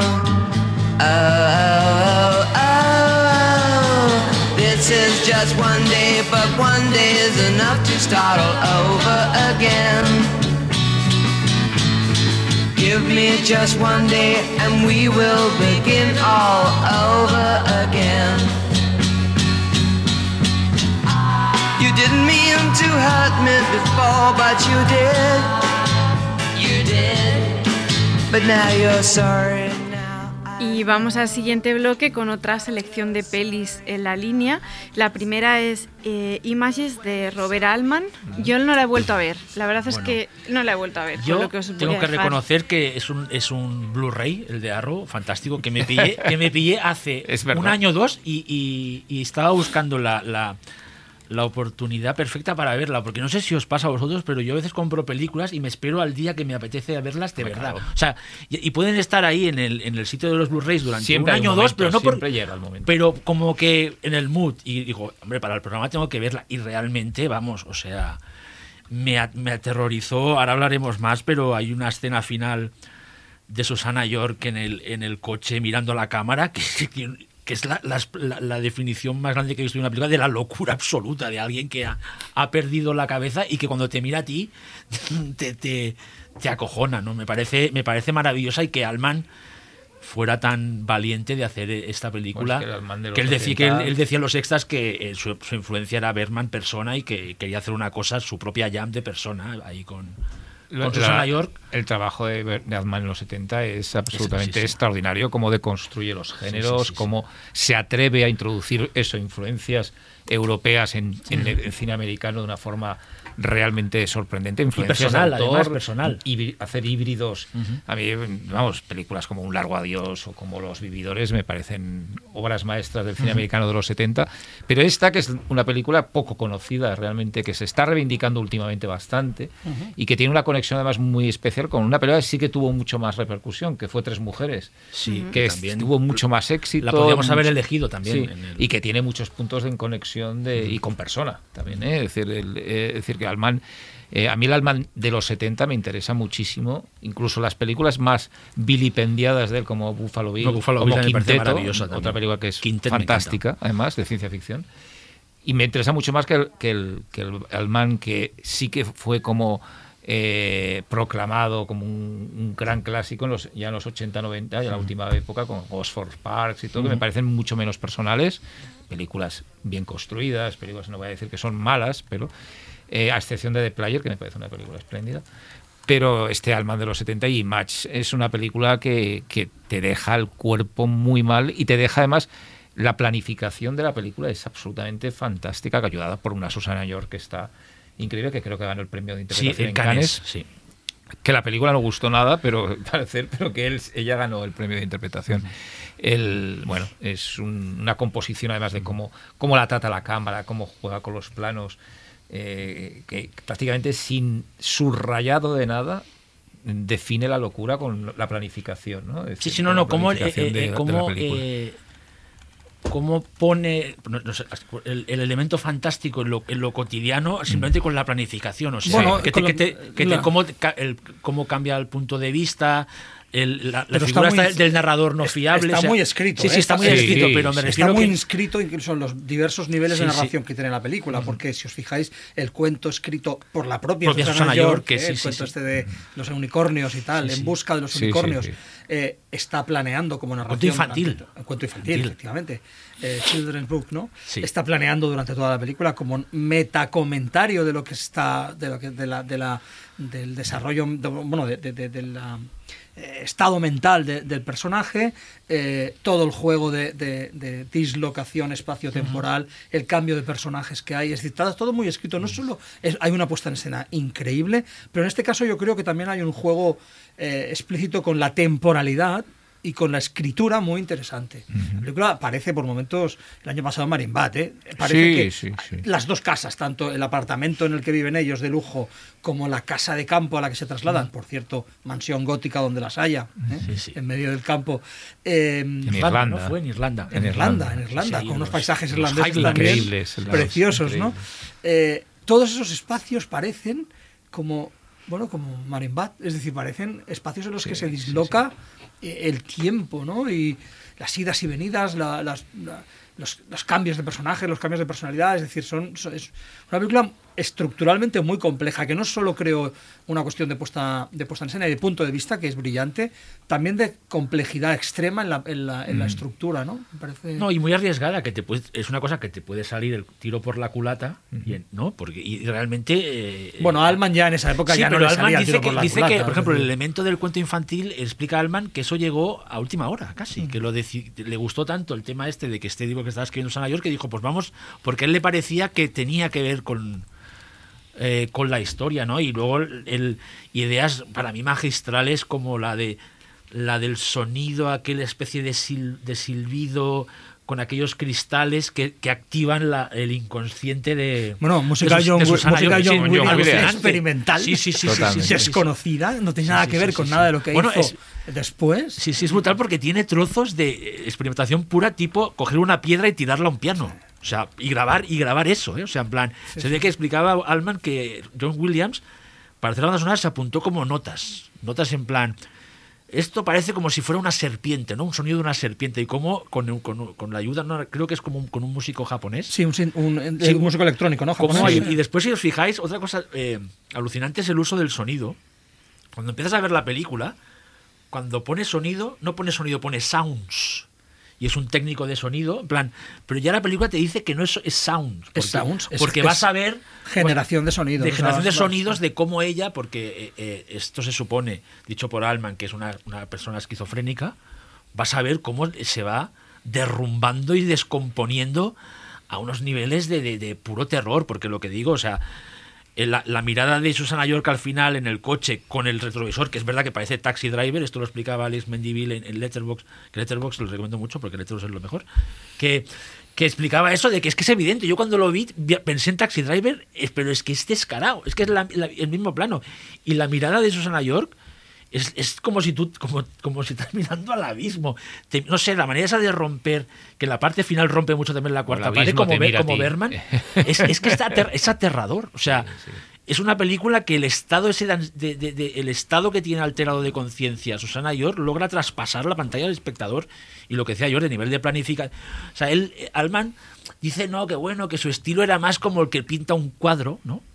¿No? Una pintura impresionista, pero es lo que dices Jordi. Yo creo que aquí la cosa estaba más preparada de que, de que él diga que había mucha espontaneidad. Además había un precedente un poco que era A Cold Day in the Park. Sí, no, no, es otra, que esa es, decir, otra que, alucinante. que ya había un poco ahí de la trilogía esta, que podríamos decir de terror fantástico, Sobre que la es mujer, tres sobre la- mujeres, That Cold Day in the Park y, y Images, la para la gente que no la conozca, es que es alucinante. O sea, y That Cold Day in the Park trabaja, menos tra- trabaja además para un último plano, un último momento que es realmente escalofriante. No, no voy a decir nada para que no, pero es que realmente es una película que trabaja para, Sí, para sí. que te dejes eso mismo, That Cold Day in the Park. O sea, es- Bueno, es- eh, el, eh, Images también trabaja para la- el último plano Sí, en la bañera, sí. ¿eh? cuando dice, pero si yo te he matado, dice, Sí, sí, sí, no, sí, a sí. mí no.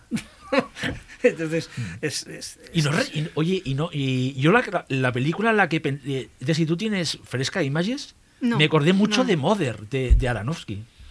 Tiene- Estos personajes que entran y salen de golpe, esa mujer que no sabe, no entiende muy bien que, que es- me recordó un montonazo a, o sea, Y ayer a mí me, hace mucha gracia ese humor raro, un poco de, de- de corte británico, sobre todo el personaje del marido, ¿no? De, de- que es un actor además, eh, ¿cómo se llama? Sí, el René que murió ¿no? hace ese poco, personaje fantástico. extraño, Sí, sí, sí, eh, sí, que sí, tiene sí. como una, un- una, una que no sabes muy bien qué hace, es fotógrafo, Sí, pero hace eh, esas fotos eso. ¿cómo no? Me, me hace... mm, Hasta me es un una cierta... porque, está, porque la, la pobre mujer que su mujer está sufriendo, tío. Sí, sí, sí, sí. ¿no? Hasta me no- parece un humor que me produce un poco de mal rollo, ¿no? Ese, un poco De todos modos, no te fíes de su humor, porque su humor está filtrado por, por la mente de su mujer también, porque toda la película Exacto, la vemos sí. a través de la, del personaje Y la, de, y la de- imagen de Susana York sí. mirando a su doble en lo alto de la montaña. Eso es impresionante. que es otra vez esa mirada al, al- al abismo, es que yo lo digo, o sea, da un, da un miedo, ¿no? Y después tiene esos paseos con las cabras por ahí, que Sí. parece el cuento que está ella explicando, Sí. con, ese catarata, pastor, este- con- no, no, no, ese señor mayor que, que- que aparece por ahí. Este, esto aparentemente random de personajes apareciendo de golpe, la primera vez que sale del hecho examante francés, es que da un terror, porque en ese momento tú como espectador, es una película que todo el rato te, te- te- te juega a descolocar, que yo creo que es una cosa arriesgada en el cine porque la gente lo que puede hacer es, no me interesa esto. No. me estás- o sea, no estoy cómodo viendo la peli, pero lo hace también, como decía Jordi, planificación, cómo está marcado todo, que te, estás ahí metido en esta pesadilla y, por así decirlo, lo pasas mal, pero disfrutas, ¿no? Por- Dejadme contaros una anécdota Sí. muy tonta que no tiene nada que ver con el cine, pero que yo creo que es interesante y demuestra un poco, o muestra un poco eh, el, humorismo de, de Allman y a ver qué opinas, si lo dice en el, en, en el extra de, de Arrow. Eh, el personaje que interpreta a Susana York se llama eh, mm, Catherine. Catherine, sí. Y hay una actriz jovencita, la niña, joven, bueno, la niña, la chica jovencita, que es la actriz Catherine eh, Harrison, cuyo personaje se llama Susana. O sea, Sí, sí, sí, buscó sí, a una Catherine para hacer de Susana y a una Susana para hacer de Catherine. ¿eh? No sé si Bueno, no, Alman no, no, está algún- todo está Era, relacionado. era así, un poco. Pasamos a la siguiente, que aquí teníamos duda porque yo creo que de una forma inconsciente eran tres pelis que tocaban un poco la idea como de la infancia como un elemento así desestabilizador y tocado con el fantástico, con el terror. En- pensamos en tres películas y al final decidimos centrarnos en una, pero yo creo que iremos a las otras. Una era Las dos vidas de Audrey Rose de Robert Wise, que es en la que nos vamos a centrar, pero de alguna forma está conectada con otras dos que estuvieron todo el rato en la conversación, pero que al final sí que decidimos apostar por esta por otras razones.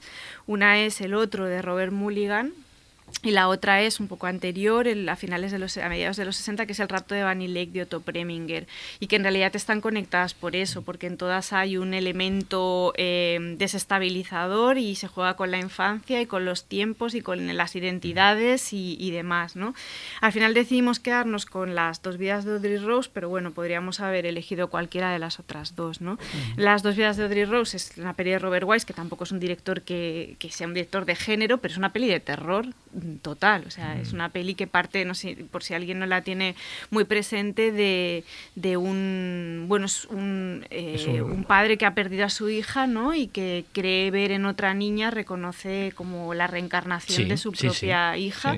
Y para mí es una peli que está entre la comedia de la inocencia de Raúl Ruiz y una peli de Shyamalan, ¿no? Porque tiene todo ese pozo eh, casi filosófico de fondo, ¿no? Sobre, sobre la identidad, el afecto, la posibilidad de proyectar el afecto en otra persona y reconocer a alguien que no es en el cuerpo de otra persona y demás, pero al mismo tiempo está tratada como una película de terror en, en Sí. muchos momentos hasta el punto de que hay algo de posesión incluso, ¿no? Bueno, hay ahí algo quizá estaba exorcista un poco, ¿no? el Incluso- interés de, de United Artists de hacer una, Sí, su de- exorcista, es- ¿no? sí, Es de cierta manera. algo de- sí, de sí. ahí, Había algo, en, sí. en los 70 siempre se Es intentaba que ir tiene por algo ahí, de ¿no? exploitation esa película también, ¿eh? Mm. En- Sí. de, de la Bueno, manera en era- que trata el tema, aunque con mucha clase, pero tiene algo también de como de... Todos los estudios intentaron hacer su exorcista. eh, la- el Fox hizo la profecía eh, y, y en este caso United Artists, que no era- entonces era una gran productora, pues hizo Audrey Rose con un director potentísimo como era Robert Wise. Es decir, entonces- y una novela de mucho éxito. de ¿eh? Fran de Fran de Felica, que tiene ¿eh? más cosas de terror, ¿no? Sí, sí, Rita es un,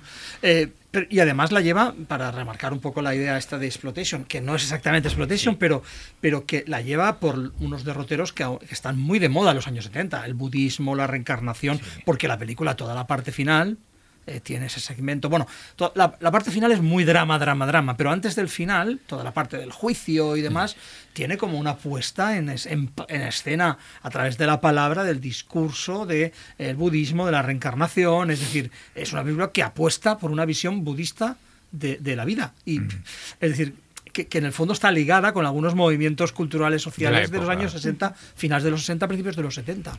Y luego a mí eh, lo bien, a ver, está rodada por Robert White, que es un tipo que sabía mucho de cine, y a mí me, me- me fascina lo bien que rueda, por ejemplo, los, los sueños de la niña o las pesadillas estas terribles. Hay una que para mí es estupenda, que no se oye nada, que la rueda desde fuera de la casa, desde las ventanas, tú lo vas viendo y además con el protagonismo de unas gárgolas que hay en el edificio que conectan con ese gótico neoyorquino de la semilla del diablo, por ejemplo, ¿no? Y que luego repetiría Jonathan Glazer en Birth con el mismo Mucho, con el sí. mismo tema, Es ¿eh? la Es decir, misma premisa, que yo sí. creo que algo algo ahí hay. Es el también, gótico ¿no? urbano neoyorquino, Gótico en este urbano caso. neoyorquino. Y luego me- también me gusta mucho el- el- la planificación del de la sesión de hipnosis final, que me parece de un increscendo brutal. Y hay algo que me flipa en la película y que es, uno, es bastante obvio, pero bueno, me- los actores en general, Marsha Mason, por ejemplo, está estupenda. La niña es un descubrimiento y es dificilísimo ese papel, pero es que lo bien que está Anthony Hopkins, que es un, direct- un actor que todo el mundo lo identifica ya de mayor, de- a- a- pero cuando era joven era un pedazo de actor.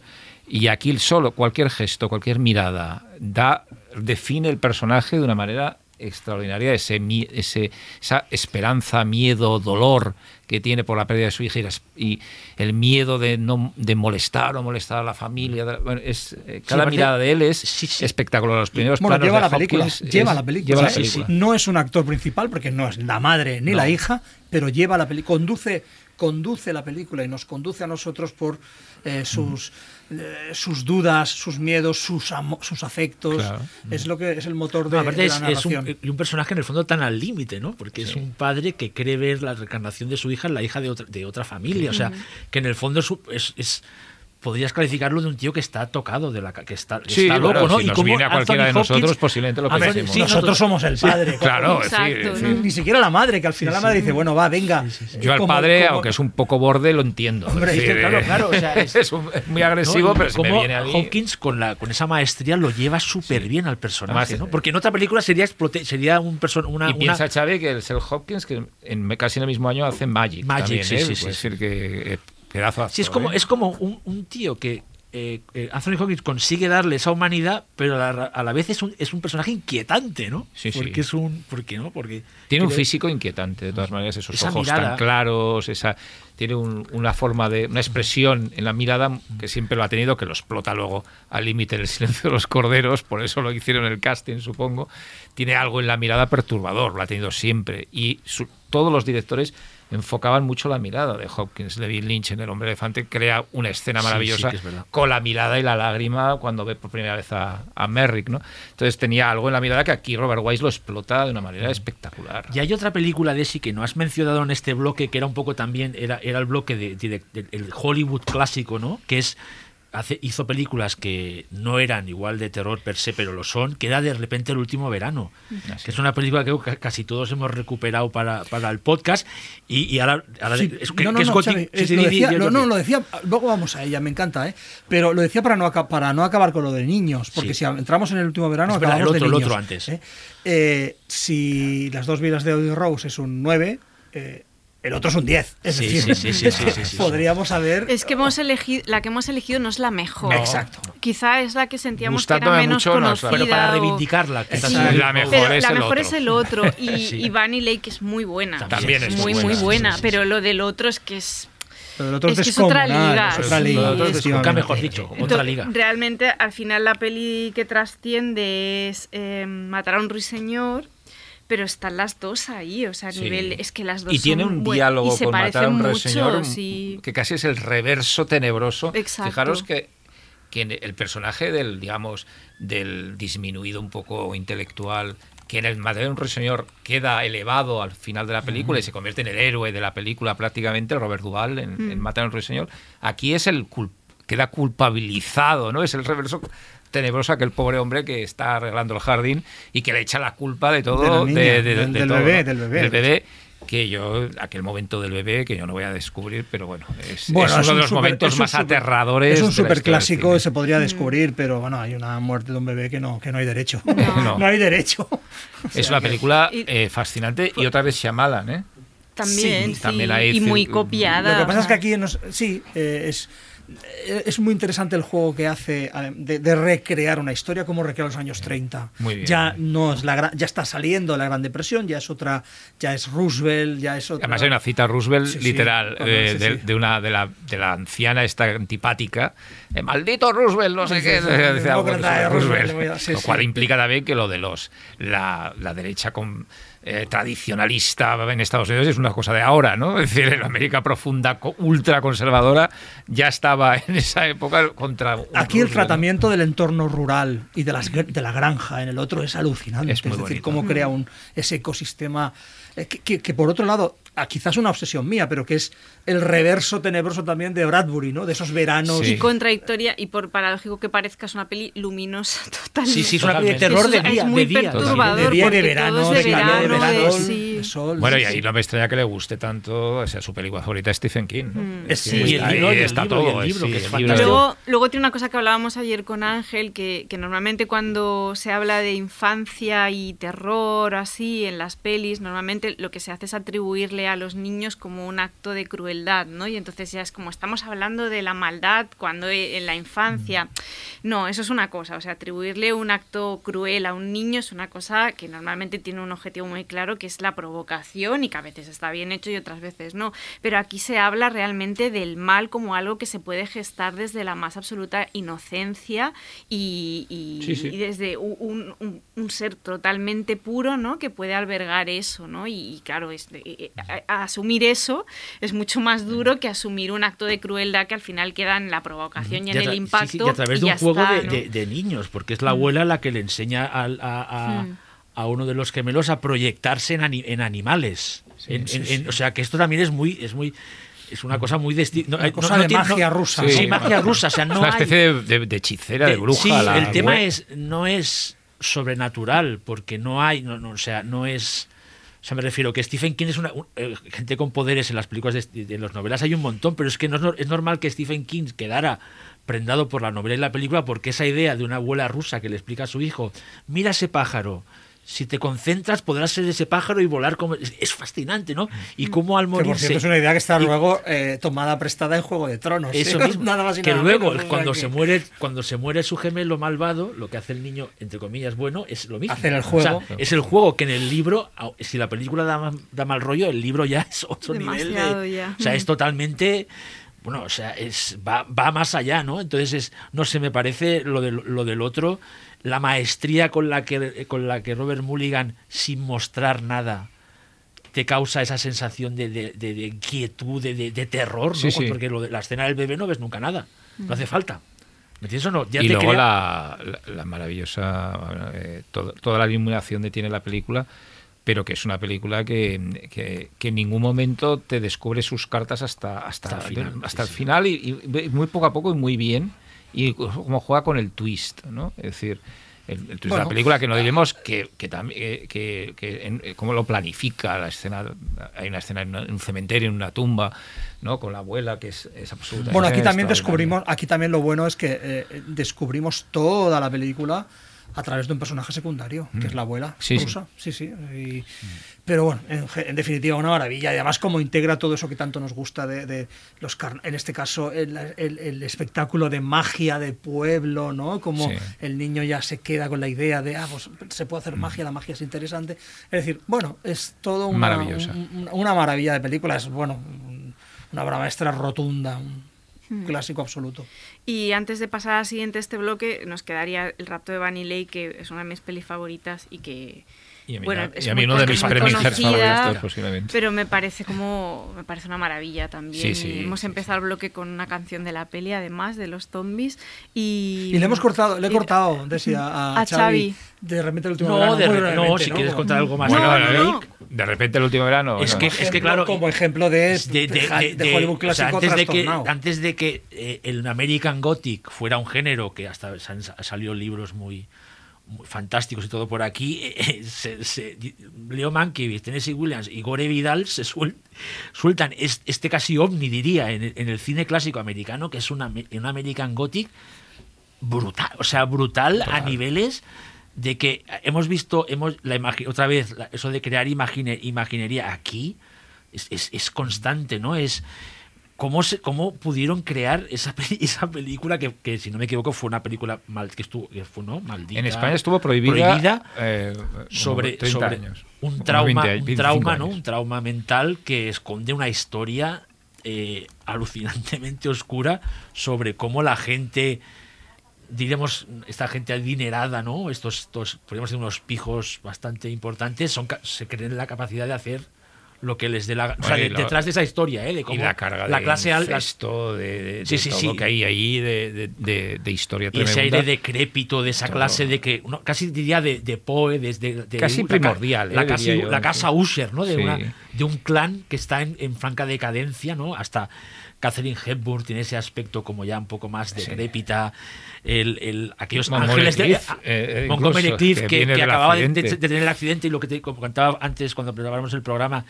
Que, es, que tiene como una especie de temble que aparte Sí, del y alcohólico rictus en la cara raro. unos en la cara raros que hacen que la peli aún sea una experiencia más extraña y que ayuda a, a que estés viendo una película del Hollywood clásico todavía que dices que es de, es de terror la escena la primera vez la primera vez que entra Elizabeth Taylor cuando va al, al sanatorio al- al- a, la, a la planta de hombres lo que te decía parecía eh, la, la- la quinta parte de Sí, Freddy. Krueger. Cuando cuando cuando a la Es monja la viola o sea ves cosas como que visto en, en otras películas. Y luego una cosa que explicas tú Ángel que es todo ese final que parece que puede matar a un niño. Sí. O sea, y aparte otra vez bajo la luz del sol bajo azul ardiente, y con o sea, símbolos de, de- de calaveras, esqueletos, calavera. que, que el mismo Banques se veía muy influenciado por la edad de oro de, de Es decir, de las imágenes aquellas de los obispos convertidos en calave, en esqueletos, en calaveras que tiene Es la interesante cuando un drama psicológico, Psicológico de, ese de nivel, ese nivel, sí. se acerca tangencialmente Entonces, además- al terror o es directamente terror. Claro, es el horror de la decadencia humana, ¿no? Sí. Literalmente. o sea, Yo me lleva una sorpresa y me alegra mucho que en la edición Indicator que ha salido de la película en 4K, que es maravillosa, eh, en Inglaterra, en el folleto que lleva hay un estudio que habla directamente de que la película está considerada y lo prueba con declaraciones de Mankiewicz y de como una película de un terror Southern Gothic Horror. Es decir, que por primera vez he visto, aparte de los que la, la- nos gusta, que un estudio sobre la película. Les lo se que hablábamos antes, o sea, ya, ya entra en el canon, o sea, ya Sí, forma parte del canon, el del terror. Es decir, que, y eso me ha, me ha- me ha sorprendido mucho porque realmente da sentido a lo que estamos haciendo en este y programa. desde ¿no? luego Es la decir, gente que no haya visto la película y la vea por primera vez Increíble, va- la sí, va sí. a colocar o sea la va a colocar en terror porque es que hay hay secuencias que que, que es son la película que uno está totalmente. que, ten- que, eh, tendría que tener más que hablarse más de esta película, ¿no? Sí, sí, y, sí, y, eh, dentro de un director que es monumental, ¿no? Que es Mankiewicz. Sí, claro, en los libros de Mankiewicz nunca sale la más destacada. No, porque- es una pena porque realmente es de las películas más interesantes, no de las más interesantes, que para mí es de las mejores películas de Mankiewicz, siendo que tiene lo que tiene, ¿no? Bueno. este hombre. Tiene para cada uno. Y de, de este bloque nos, queda una que es Safe de Todd Haynes. Yo creo que va a hablar Jordi. No, no. Yo ya os dije que, que- que- que- que lo único malo de, de esta entrega de María Nocturna ha sido que yo me haya tenido que volver a ver seis. Porque me parece una película muy dura, muy demoledora. ¿no? Es buenísima, es buenísima, es interesantísima. Me gusta mucho esta idea de, eh, de- de- de- de, eh, que todo gire en torno a, a- a- a una enferme, a, a una, a una condición eh, de salud que no se acaba, no se hace explícita nunca, que tiene que ver con esa especie de enfermedad ambiental que lo que le está matando es el, es el ambiente y bueno, todo Aparte, lo, lo- lo califican así Sí, la enfermedad enfermedad medioambiental ambiental, que es una enfermedad cosa que me medioambiental, parece sí, sí, sí. maravillosa Eh, y que y que acaba de con una escena Bueno, y con que es un- muy con- oportuna. con un plano sí, sí, con un- sí, no, no, no, no, totalmente. Sí, sí, lo que pasa es que la enfermedad ambiental que hay ahora está Tiene una explicación, tiene un es un virus, ¿no? No, no, es Eh, una película que, eh, que está más de actualidad casi con el momento que se estrenó, es decir, por muchas cosas. Y yo creo que también la conectaría con películas que se están haciendo ahora. Es decir, yo, yo casi le veo muchos puntos de, en- en- de una forma muy diferente a Shida Is Tomorrow. Es decir, es, decir, es que el Está muy conectada a Shida Is Tomorrow eh, a Shida Is. Tomorrow es Mm. clave. Yo creo que debe de existir O sea, claramente. la Morro juega claramente con la idea del contagio y, Sí. y la- y- y el leitmotiv de la película y la gracia de la película. Y es una peli sobre la ansiedad, además, dicho por Amy Seymour. O sea, Sí. que tenía Está, muy claro. está, está, o sea, el el personaje de, de, de Moore está tan enferma que no es incapaz de contagiar. Nadie puede estar tan enfermo como ella, con lo cual no contagia. Es decir, eh, pero sí, sí, está muy vinculada a todas estas ficciones de, de, de la enfermedad que van a. Bueno, es un body horror, pero bueno. eh, eh, Parece de Cronenberg algún rato. Curiosamente- ¿eh? Pero Parece la podría haber hecho Cronenberg en Curiosamente algún es un body horror, pero somatizado, es decir, es, Sí, sí, es- sí, mental, es un, horror- un terror mental somatizado en el cuerpo, A mí, es alucinante. a mí una, una de las cosas que muchas cosas me impresionaron de que de, de volver a verla, otra, que es verdad que es una experiencia que eh, a, a veces no dudas no que una película te pueda afectar. Y, y es una de estas películas que le explicaba al Jordi que cuando cuando Julian Moore tiene el primer ataque que se ahoga en el coche es que realmente como espectador está, de la manera en que está mostrado y planificado tú también te ahogas. Y, y, siguiendo en esta escena me mola como el elemento fantástico de terror aparece de manera random. Que es que aún da más miedo, porque el primer ataque que tiene ella es cuando va detrás de un- de un- del camión que tira humo. Pero en ese momento tú no ella aún no tiene exactamente nada. Entonces se empieza a ahogar y después como de, ma- de manera ella random, otra vez, descubre el prospecto ese colgado en el gimnasio de esta secta, de esta especie de secta. O sea, que todo lo que le va pasando a Julian Moore es como si hubiera como pequeños señales que, eh, invisibles que ella va, va interpretando quizás ya en su, en su paranoia y cómo es- es- esas señales invisibles ya se convierte al final en, en, en- en el terror puro porque no sé si pensáis que la película tiene también mucho de comedia negrísima, de, de- de- de un humor, bueno, que no hace gracia directamente, porque toda la parte de la secta es demoledora, pero a la vez te trae la risa floja de decir, es esta secta New Age que es muy, muy actual también. O sea, es como Todd Haynes en esa época se reía del. No se reía. eh, sacaba punta de todo este rollo New Age de, de- de- de los 90 finales, pero es que no ha pas- o sea, es, es, es atemporal realmente la Sí, sí. película. Porque ahora podría ser la fibromialgia, podría ser mil, o sea, mil cosas que están por ahí. Y después esa, y esa ambigüedad que tiene, que eh, no sabe si realmente ella está enferma o no. Y después hay un plano buenísimo cuando el Sí, médico eh, se eh, enfada con ella. Es que no sabemos qué tienes. Como la medicina es incapaz de darle una explicación y lo que hace el médico es casi mandarla a la mierda. O sea, no, o sea, Es que lo es, es lo Haynes heavy. es la Ella sí que está enferma, Sí, sí, Xavi, que está o sea, enferma. Sí, nosotros sí, sí. sabemos que está enferma porque es que está Sí, enferma. sí, sí. Lo que pasa es que los médicos no No saben, saben qué que tiene. tiene. y después claro. el, el personaje del marido tampoco es un tarugo realmente. No, no, se preocupa. O sea, yo me acuerdo que Hasta cuando- el final, que dice, Escucha, bueno, pues como quédate hace- en el iglú, ¿no? Sí, como hacía años que no la veía, cuando estaba viendo la película, llevaba una hora, yo pensaba que Xander Berkeley, que es el, que- el personaje que hace de Mar- el, el actor que hace, la, de- la, abandon- la, la- la abandonaba. Y no la abandona. No. Directa, o sea, la ayuda. O sea, es como el. el- Sí, sí, sí. O sea, eh, es como Haynes como a la vez critica y no critica a todo el mundo. Es como una, no sé, me parece una maravilla de, de cómo plantea la historia, ¿no? De, de- de- porque es tan ambiguo todo en el buen sentido, de que no sabes muy bien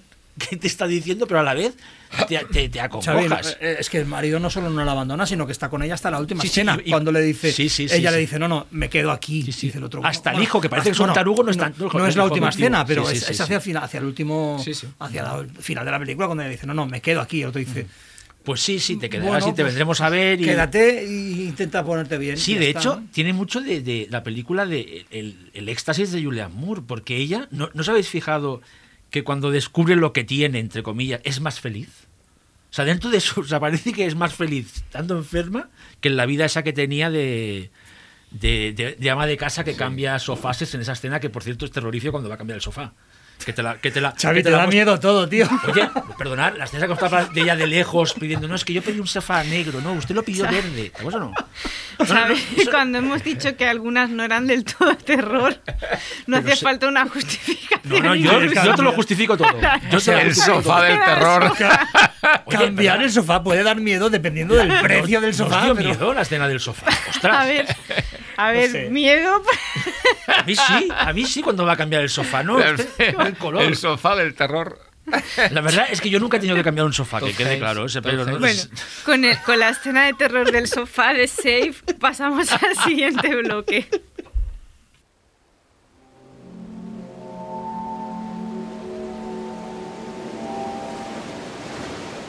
Sube la marea nocturna en Radio Primavera Sound.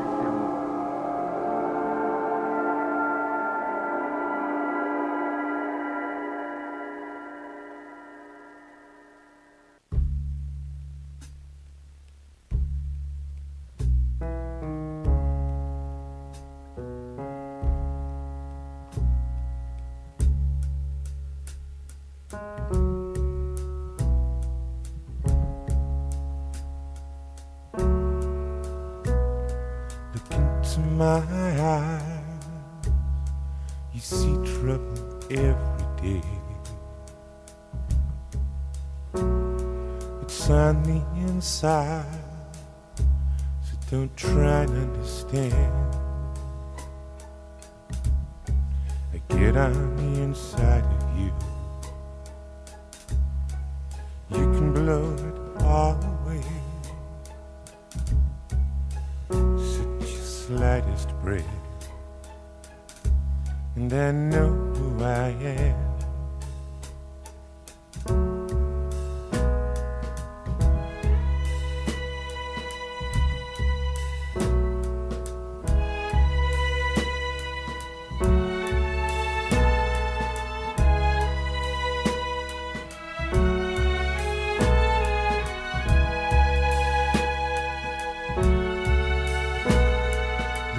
My eyes.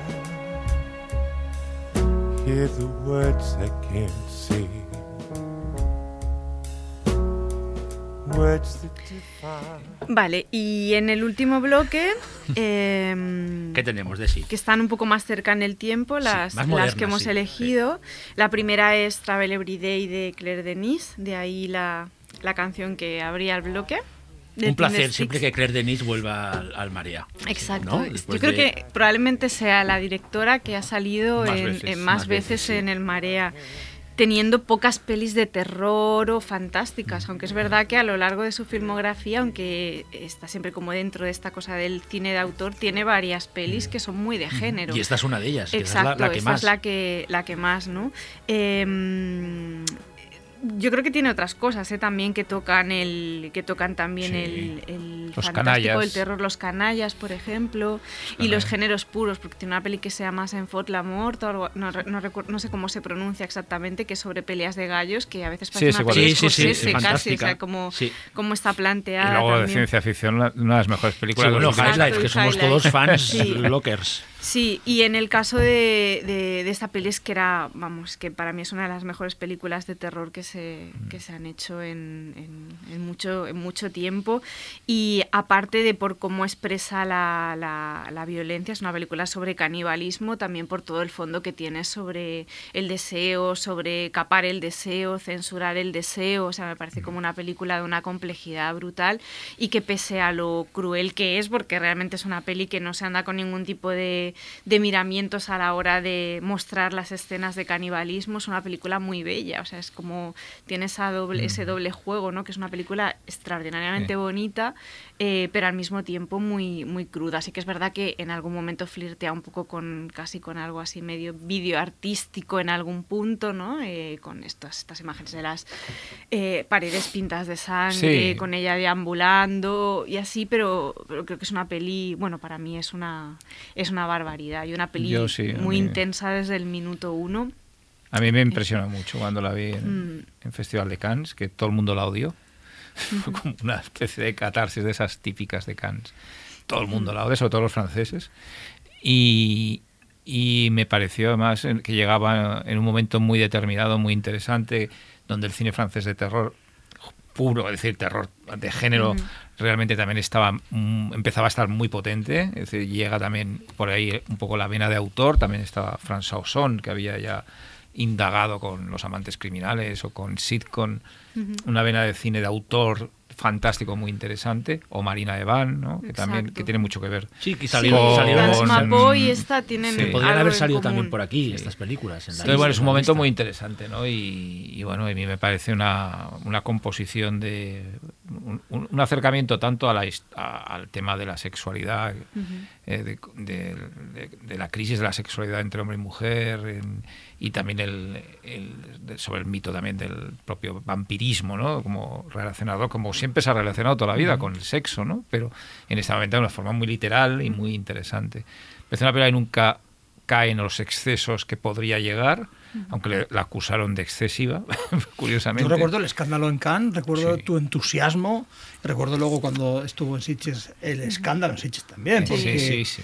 eh, la gente salía mm, Molesta. tocadilla.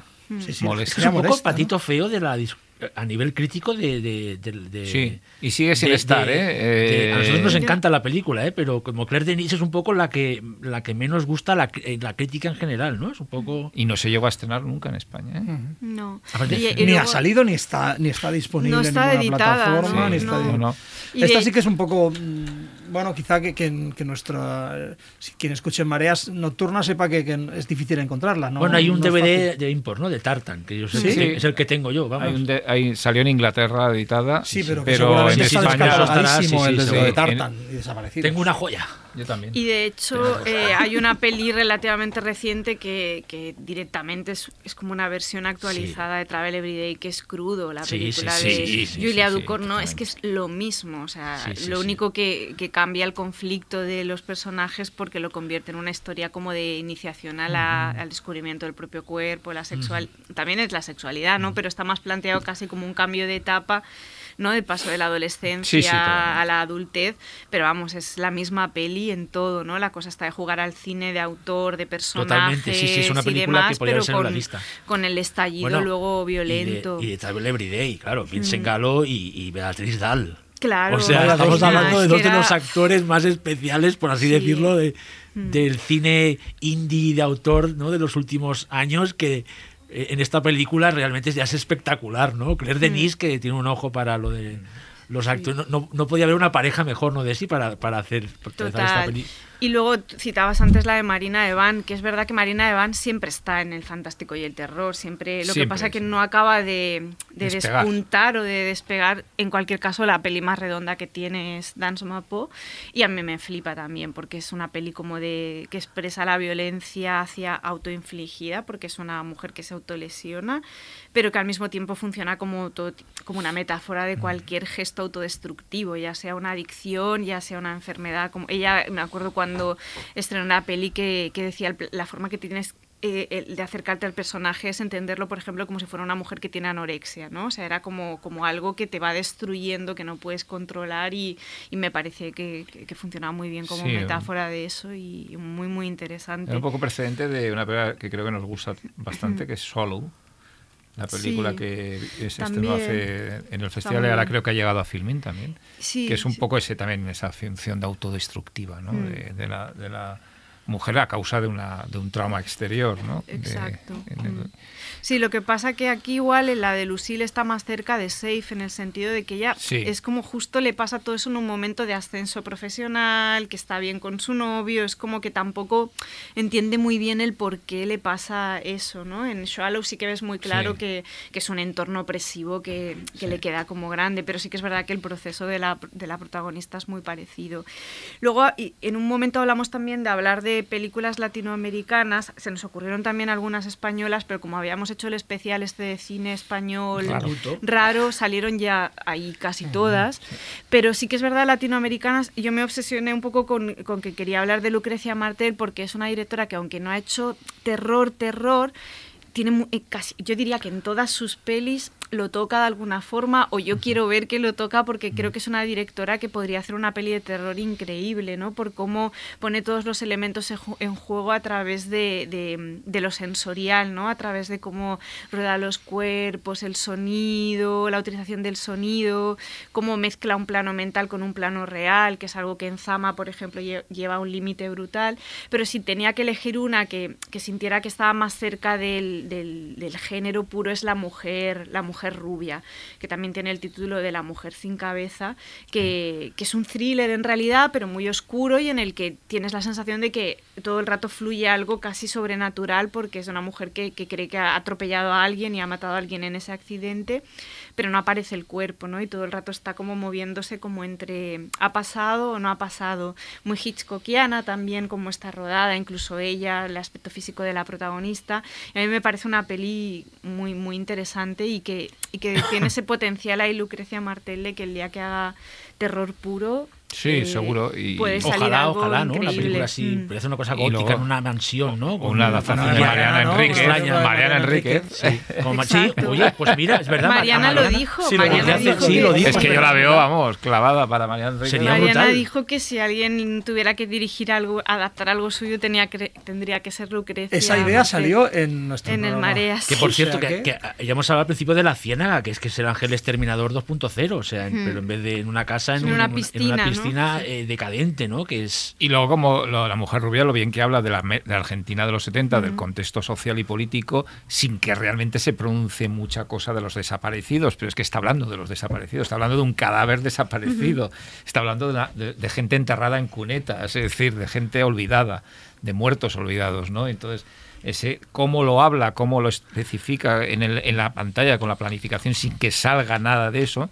cómo utiliza recursos absolutamente ajenos al cine social iberoamericano, que es algo muy propio Muy común, de porque lo muy llevan común, muy incorporados. pues lo hace totalmente diferente a otras películas de la época o anteriores sobre todo que eran claramente pues eso hablar de eso de una forma sin artificios Sí, ni sí, sí. edulcorantes Eso me ha hecho no. pensar ahora en, en- en dos películas que, no sé, que me encantan y creo que algunos otros también, que es, es, es Tony Manero y Postmortem. eh, Sí, que, que que hay que tengo que reconocer que no, Larraín, acab- no acab- Pablo la- Larraín. Pablo Larraín, que no que no llegaron a salir en la, en la, en la reunión previa al programa pero realmente tanto Tony Manero y Postmortem que, que parece una peli de, zom- de zombies directamente de posapoca o sea Mm. Bueno, ¿cómo- cómo Postmortem manejan es los- política sí, sí, ficción ficción, total, sí, o sí, sobre- Pero es la, la versión más aterradora sobre la dictadura Yo- chilena, yo- sin sí, sí, hablarse las dos películas, tanto Tony dictadura. Manero, que es una película de un psicópata post-mortem, da- dan miedo de verdad. Bueno, pero es que, Xavi, es que la raíz esto lo que estamos hablando de este programa lo hace hasta en Jackie. Sí, es decir, Jackie, que, que Jackie sí. es una película de fantasmas. Sí, sí, Es sí. decir, La es una escena- película escena- de fantasmas en una mansión encantada. Total, la escena Es de, decir, de, que- de Ca- de Natalie Portman en el, en el, en el camión, en el coche funerario, ese- que se ve, o sea, no, no, no, no, pánico. este- este- No sé tú, qué- Bueno, no sé y, cómo lo viste. y luego cómo está Ataque de pánico de a Xavi le está la dando escena miedo. del sofá de Jackie, diazepam. te cagas de miedo.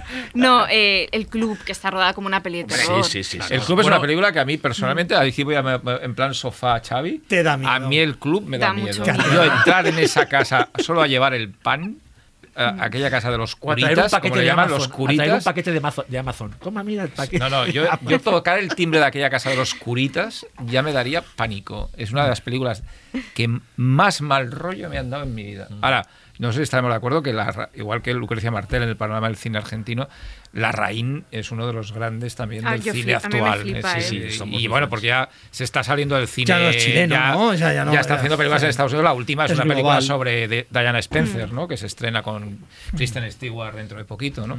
Ganas, Eh, muchas bueno. ganas de verdad. Sí, no, ella es un Y- cineasta de estos globales, Sí, ¿no? sí, sí.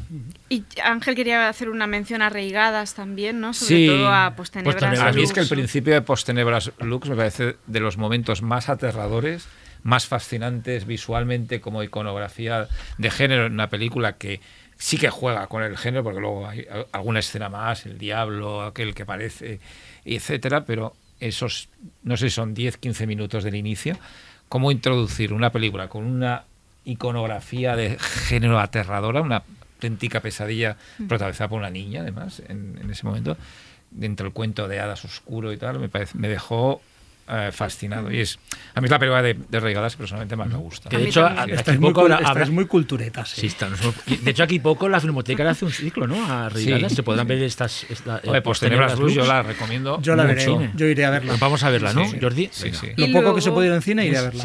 Sí. Y yo quiero mencionar El aura de Fabián Bielinski, que es un El thriller como con una dimensión fantástica, Telúrica, brutal. telúrica es Telúrica. la palabra. Es la vi hace De es hecho, verdad. mucho tiempo. de hecho, está pendiente un especial cine latinoamericano de terror Pues y sí, así. porque que- lo que estamos hablando ya los estamos comiendo. Estamos eh, aquí ya- avanzando ¿eh? demasiado. Sí, pues y- Sí, porque Amate Escalante es otro que podría salir aquí Claro, también. Amar Escalante, hay mucha gente, mucha Sí. gente muy interesante haciendo cosas eh, entre género puro. Es decir, Sí, género además se puede ir desde la, verbene- desde la cosa más verbenera hasta, la Claro. cosa, hasta lo que estamos hablando Sí, ahora, sí, ¿no? el Fadel, Alejandro Fadel. Sí, o, el, o el, el- el extremo de la de Fadel de ese año, que no me sale el nombre, que os gusta tanto a ti y a Kiko y así, que está muy bien, que la pasamos en Sitges, no me, aterrados, ¿no? Aterrado, bueno, no, está, bueno, yo Bueno, pero que es una, no, pero es una película de terror terror, puro. Claro, o sea, refiero, digo que- que- festiva. sí, pero que Pues digo que desde la podemos verbena hacer hasta, lo otro. Hasta la tía- hacia la, hasta la del continente.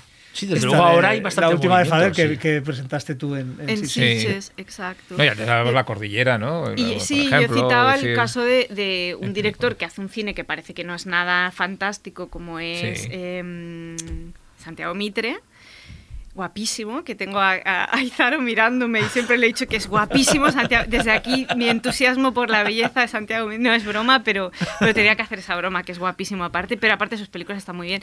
Y el caso de, de La Cordillera, la segunda parte empieza como un thriller político y la segunda parte es es claramente una peli casi hitchcockiana, Sí, ¿no? sí. Con una desaparición que, y cómo está rodado. y cómo- Yo lo digo ya, yo voto a favor de hacer un, un- un especial de fantástico latinoamericano si las pelis se pueden ver, si no hacemos un, Claro. hacemos una faena a nuestros oyentes porque, Sí, sí, por- porque hablamos de películas que no pueden Yo creo ver. que entre filming y tal hay bastantes películas que Mm. El se aura pueden está en filming, sí. por ejemplo. sí. Y los Sí. clásicos muchos están por YouTube, ¿no? Sí. De cine, de- las cosas que se hicieron en los 50, 60, que...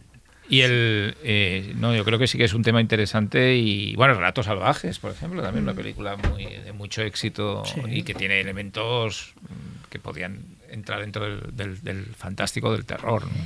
Y nos queda nada, como unos minutos para acabar. No sé si nos da tiempo. Nos quedaba un- una peli que era importante. Y un, y un director que. un director sí, sí, sí. que es Bruno Dumont y habíamos elegido, podríamos haber cogido otras, pero habíamos elegido Satán como la peli más importante, pero eso nos daba pie como a hablar de otros De la directores. sí, sí. Bueno, y de otros directores como Asayas o. François Ozon o Bertrand Bonello, que, que también están dentro como de esta cosa del cine de autor, pero que cuando han hecho fantástico o terror lo han llevado bastante, a, bastante al límite. Pero dentro de todos, aunque nos encanta, yo que sé, Personas Shopper de Asayas, Sí, por o Zombie ejemplo. Child, Zombie que a mí me parece Sí, brutal. o El amante doble de Ozón, somos muy fans de Ozón. Obra. Eh, y Bruno Dumont en general para mí es como quizás el director que... De hecho yo creo que, que Dumont toca el terror hasta cuando no hace terror. Y Ángel lo decía muy bien eh, un día en una conversación que teníamos previa que una peli como La Humanité es una peli de terror, o sea, es una peli sobre la condición humana pero y sobre el mal y sobre el planteada de una forma como muy, muy distanciada y como muy fría, pero al mismo tiempo es una peli profundamente terrorífica, ¿no? Pero justo en una peli como Orsatán, que es una peli en realidad también sobre la fe y sobre la religión y, y sobre el bien y el mal y cuando se confunden, una peli muy influida también por Buñuel, yo creo que Buñuel es una influencia muy, muy evidente de, sobre todo una parte de Sí, es- Buñuel, como está fotografiada Sí, es que es hasta los- los los olvidados. hasta, Mm. muchas cosas hay de- en esa Sí, película. es que los de- olvidados, Sí, esa, de esa- la esa- etapa mexicana, Sí, sobre sí, De todo. hecho, esa, esa manía, que no es, no es- no creo- no es ma- es- pero en el buen sentido que tiene Bruno Dumont de, de coger actores no profesionales con rostros bastante eh, atípicos, es, es- es fascinante, ¿no? Y, y está en todas estas películas. Yo cuando yo, yo Orsatán,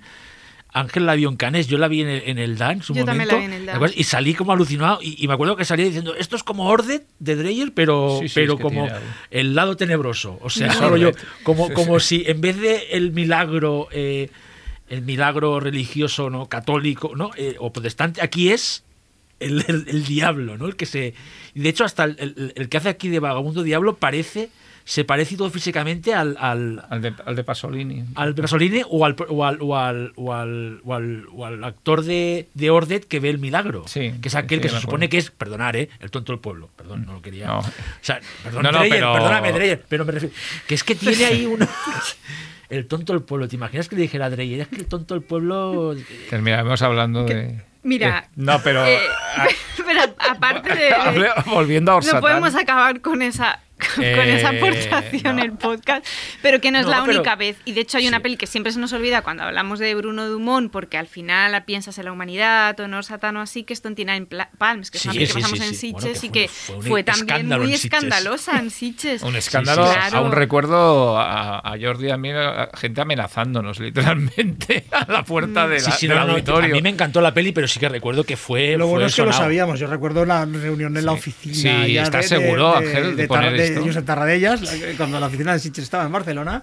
Y recuerdo, ¿estás seguro de Y es una esto? peli que para mí, gustándome, o sea, Bruno Dumont es como uno de mis directores favoritos, pero es verdad que en esta hay algo ahí en la manera de trabajar la crueldad un pelín disparadilla, o sea, Sí. es quizá la que más me cuestiono cosas a pesar de que la peli es espectacular, además también el, Sí, el horror en es- exteriores sí, y es muy, es, pero estoy de acuerdo pero contigo. ahí se le Sí, va un pelín, un pelín. Juega a, lle- a llevarte al límite y, a, y a Mm. jugar con el espectador, la- con las expectativas, de decir, "Es- ya no puedo más con la película. Porque todo ese- yo creo que tenía un poco la fama de director.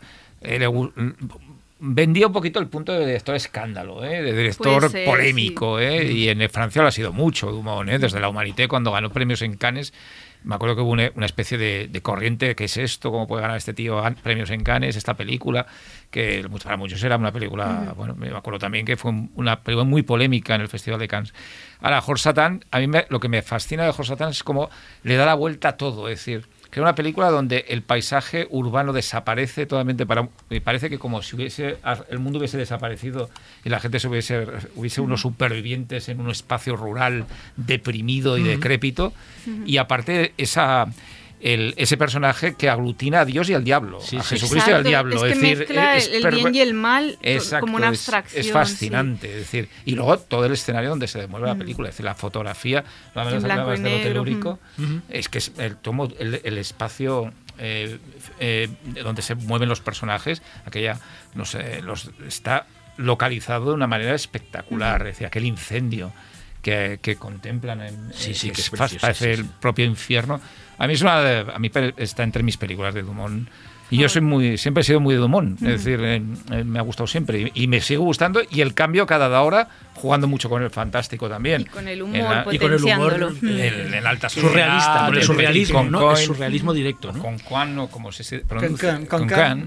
Pues no, te- que decir, es otro Dumont, pero. Y en las Janet. Es decir, que El son películas que juegan con el fantástico y con lo religioso de una manera también muy, muy peculiar, ¿no? Pues vamos bueno, a pues tener Or Satán que... tampoco está disponible. O sea, que- ¡Ostras! Yo la Pues tengo, me pero hay una, hay una copia disponible en Francia. Pero ¿cómo bueno, puede ser que no esté editada Or Satan? Nunca se Vamos a en España, investigarlo, pero se nos acaba el tiempo, me da mucha pena, pero, pero me está ya Andrei diciendo que va a subir la música. Pues Andrei manda. Venga. Con lo que muchísimas gracias a mis compañeros, a Jordi a Xavi y a Ángel. Gracias a ti. Muchas gracias a Radio Primavera Sound, a Gracias. Marta e Izaro, A que nuestros siempre... oyentes, que nos quieren Sí, mucho por Twitter. Andrei y a Nacho también. también. Y, y a Aleix, que nos ha hecho el El, letterbox. el link de y Letterboxd, que, tenemos que actualizar. Exacto, que, que actualizar con las pelis que hemos hablado hoy. Y haremos esto que es la petición de, de muchos, de muchos oyentes del programa de por qué no hacíamos las listas de las películas de las que hablábamos, con lo que ahora tenemos nuestra cuenta de Letterbox y no sé cómo se llega porque Pues, yo no tengo Letterbox, pero será, ¿no? será Sí, María María Nocturna. Nocturna, sí. Pues te lo tienes que poner ya. Yo tengo que ponérmelo, sí.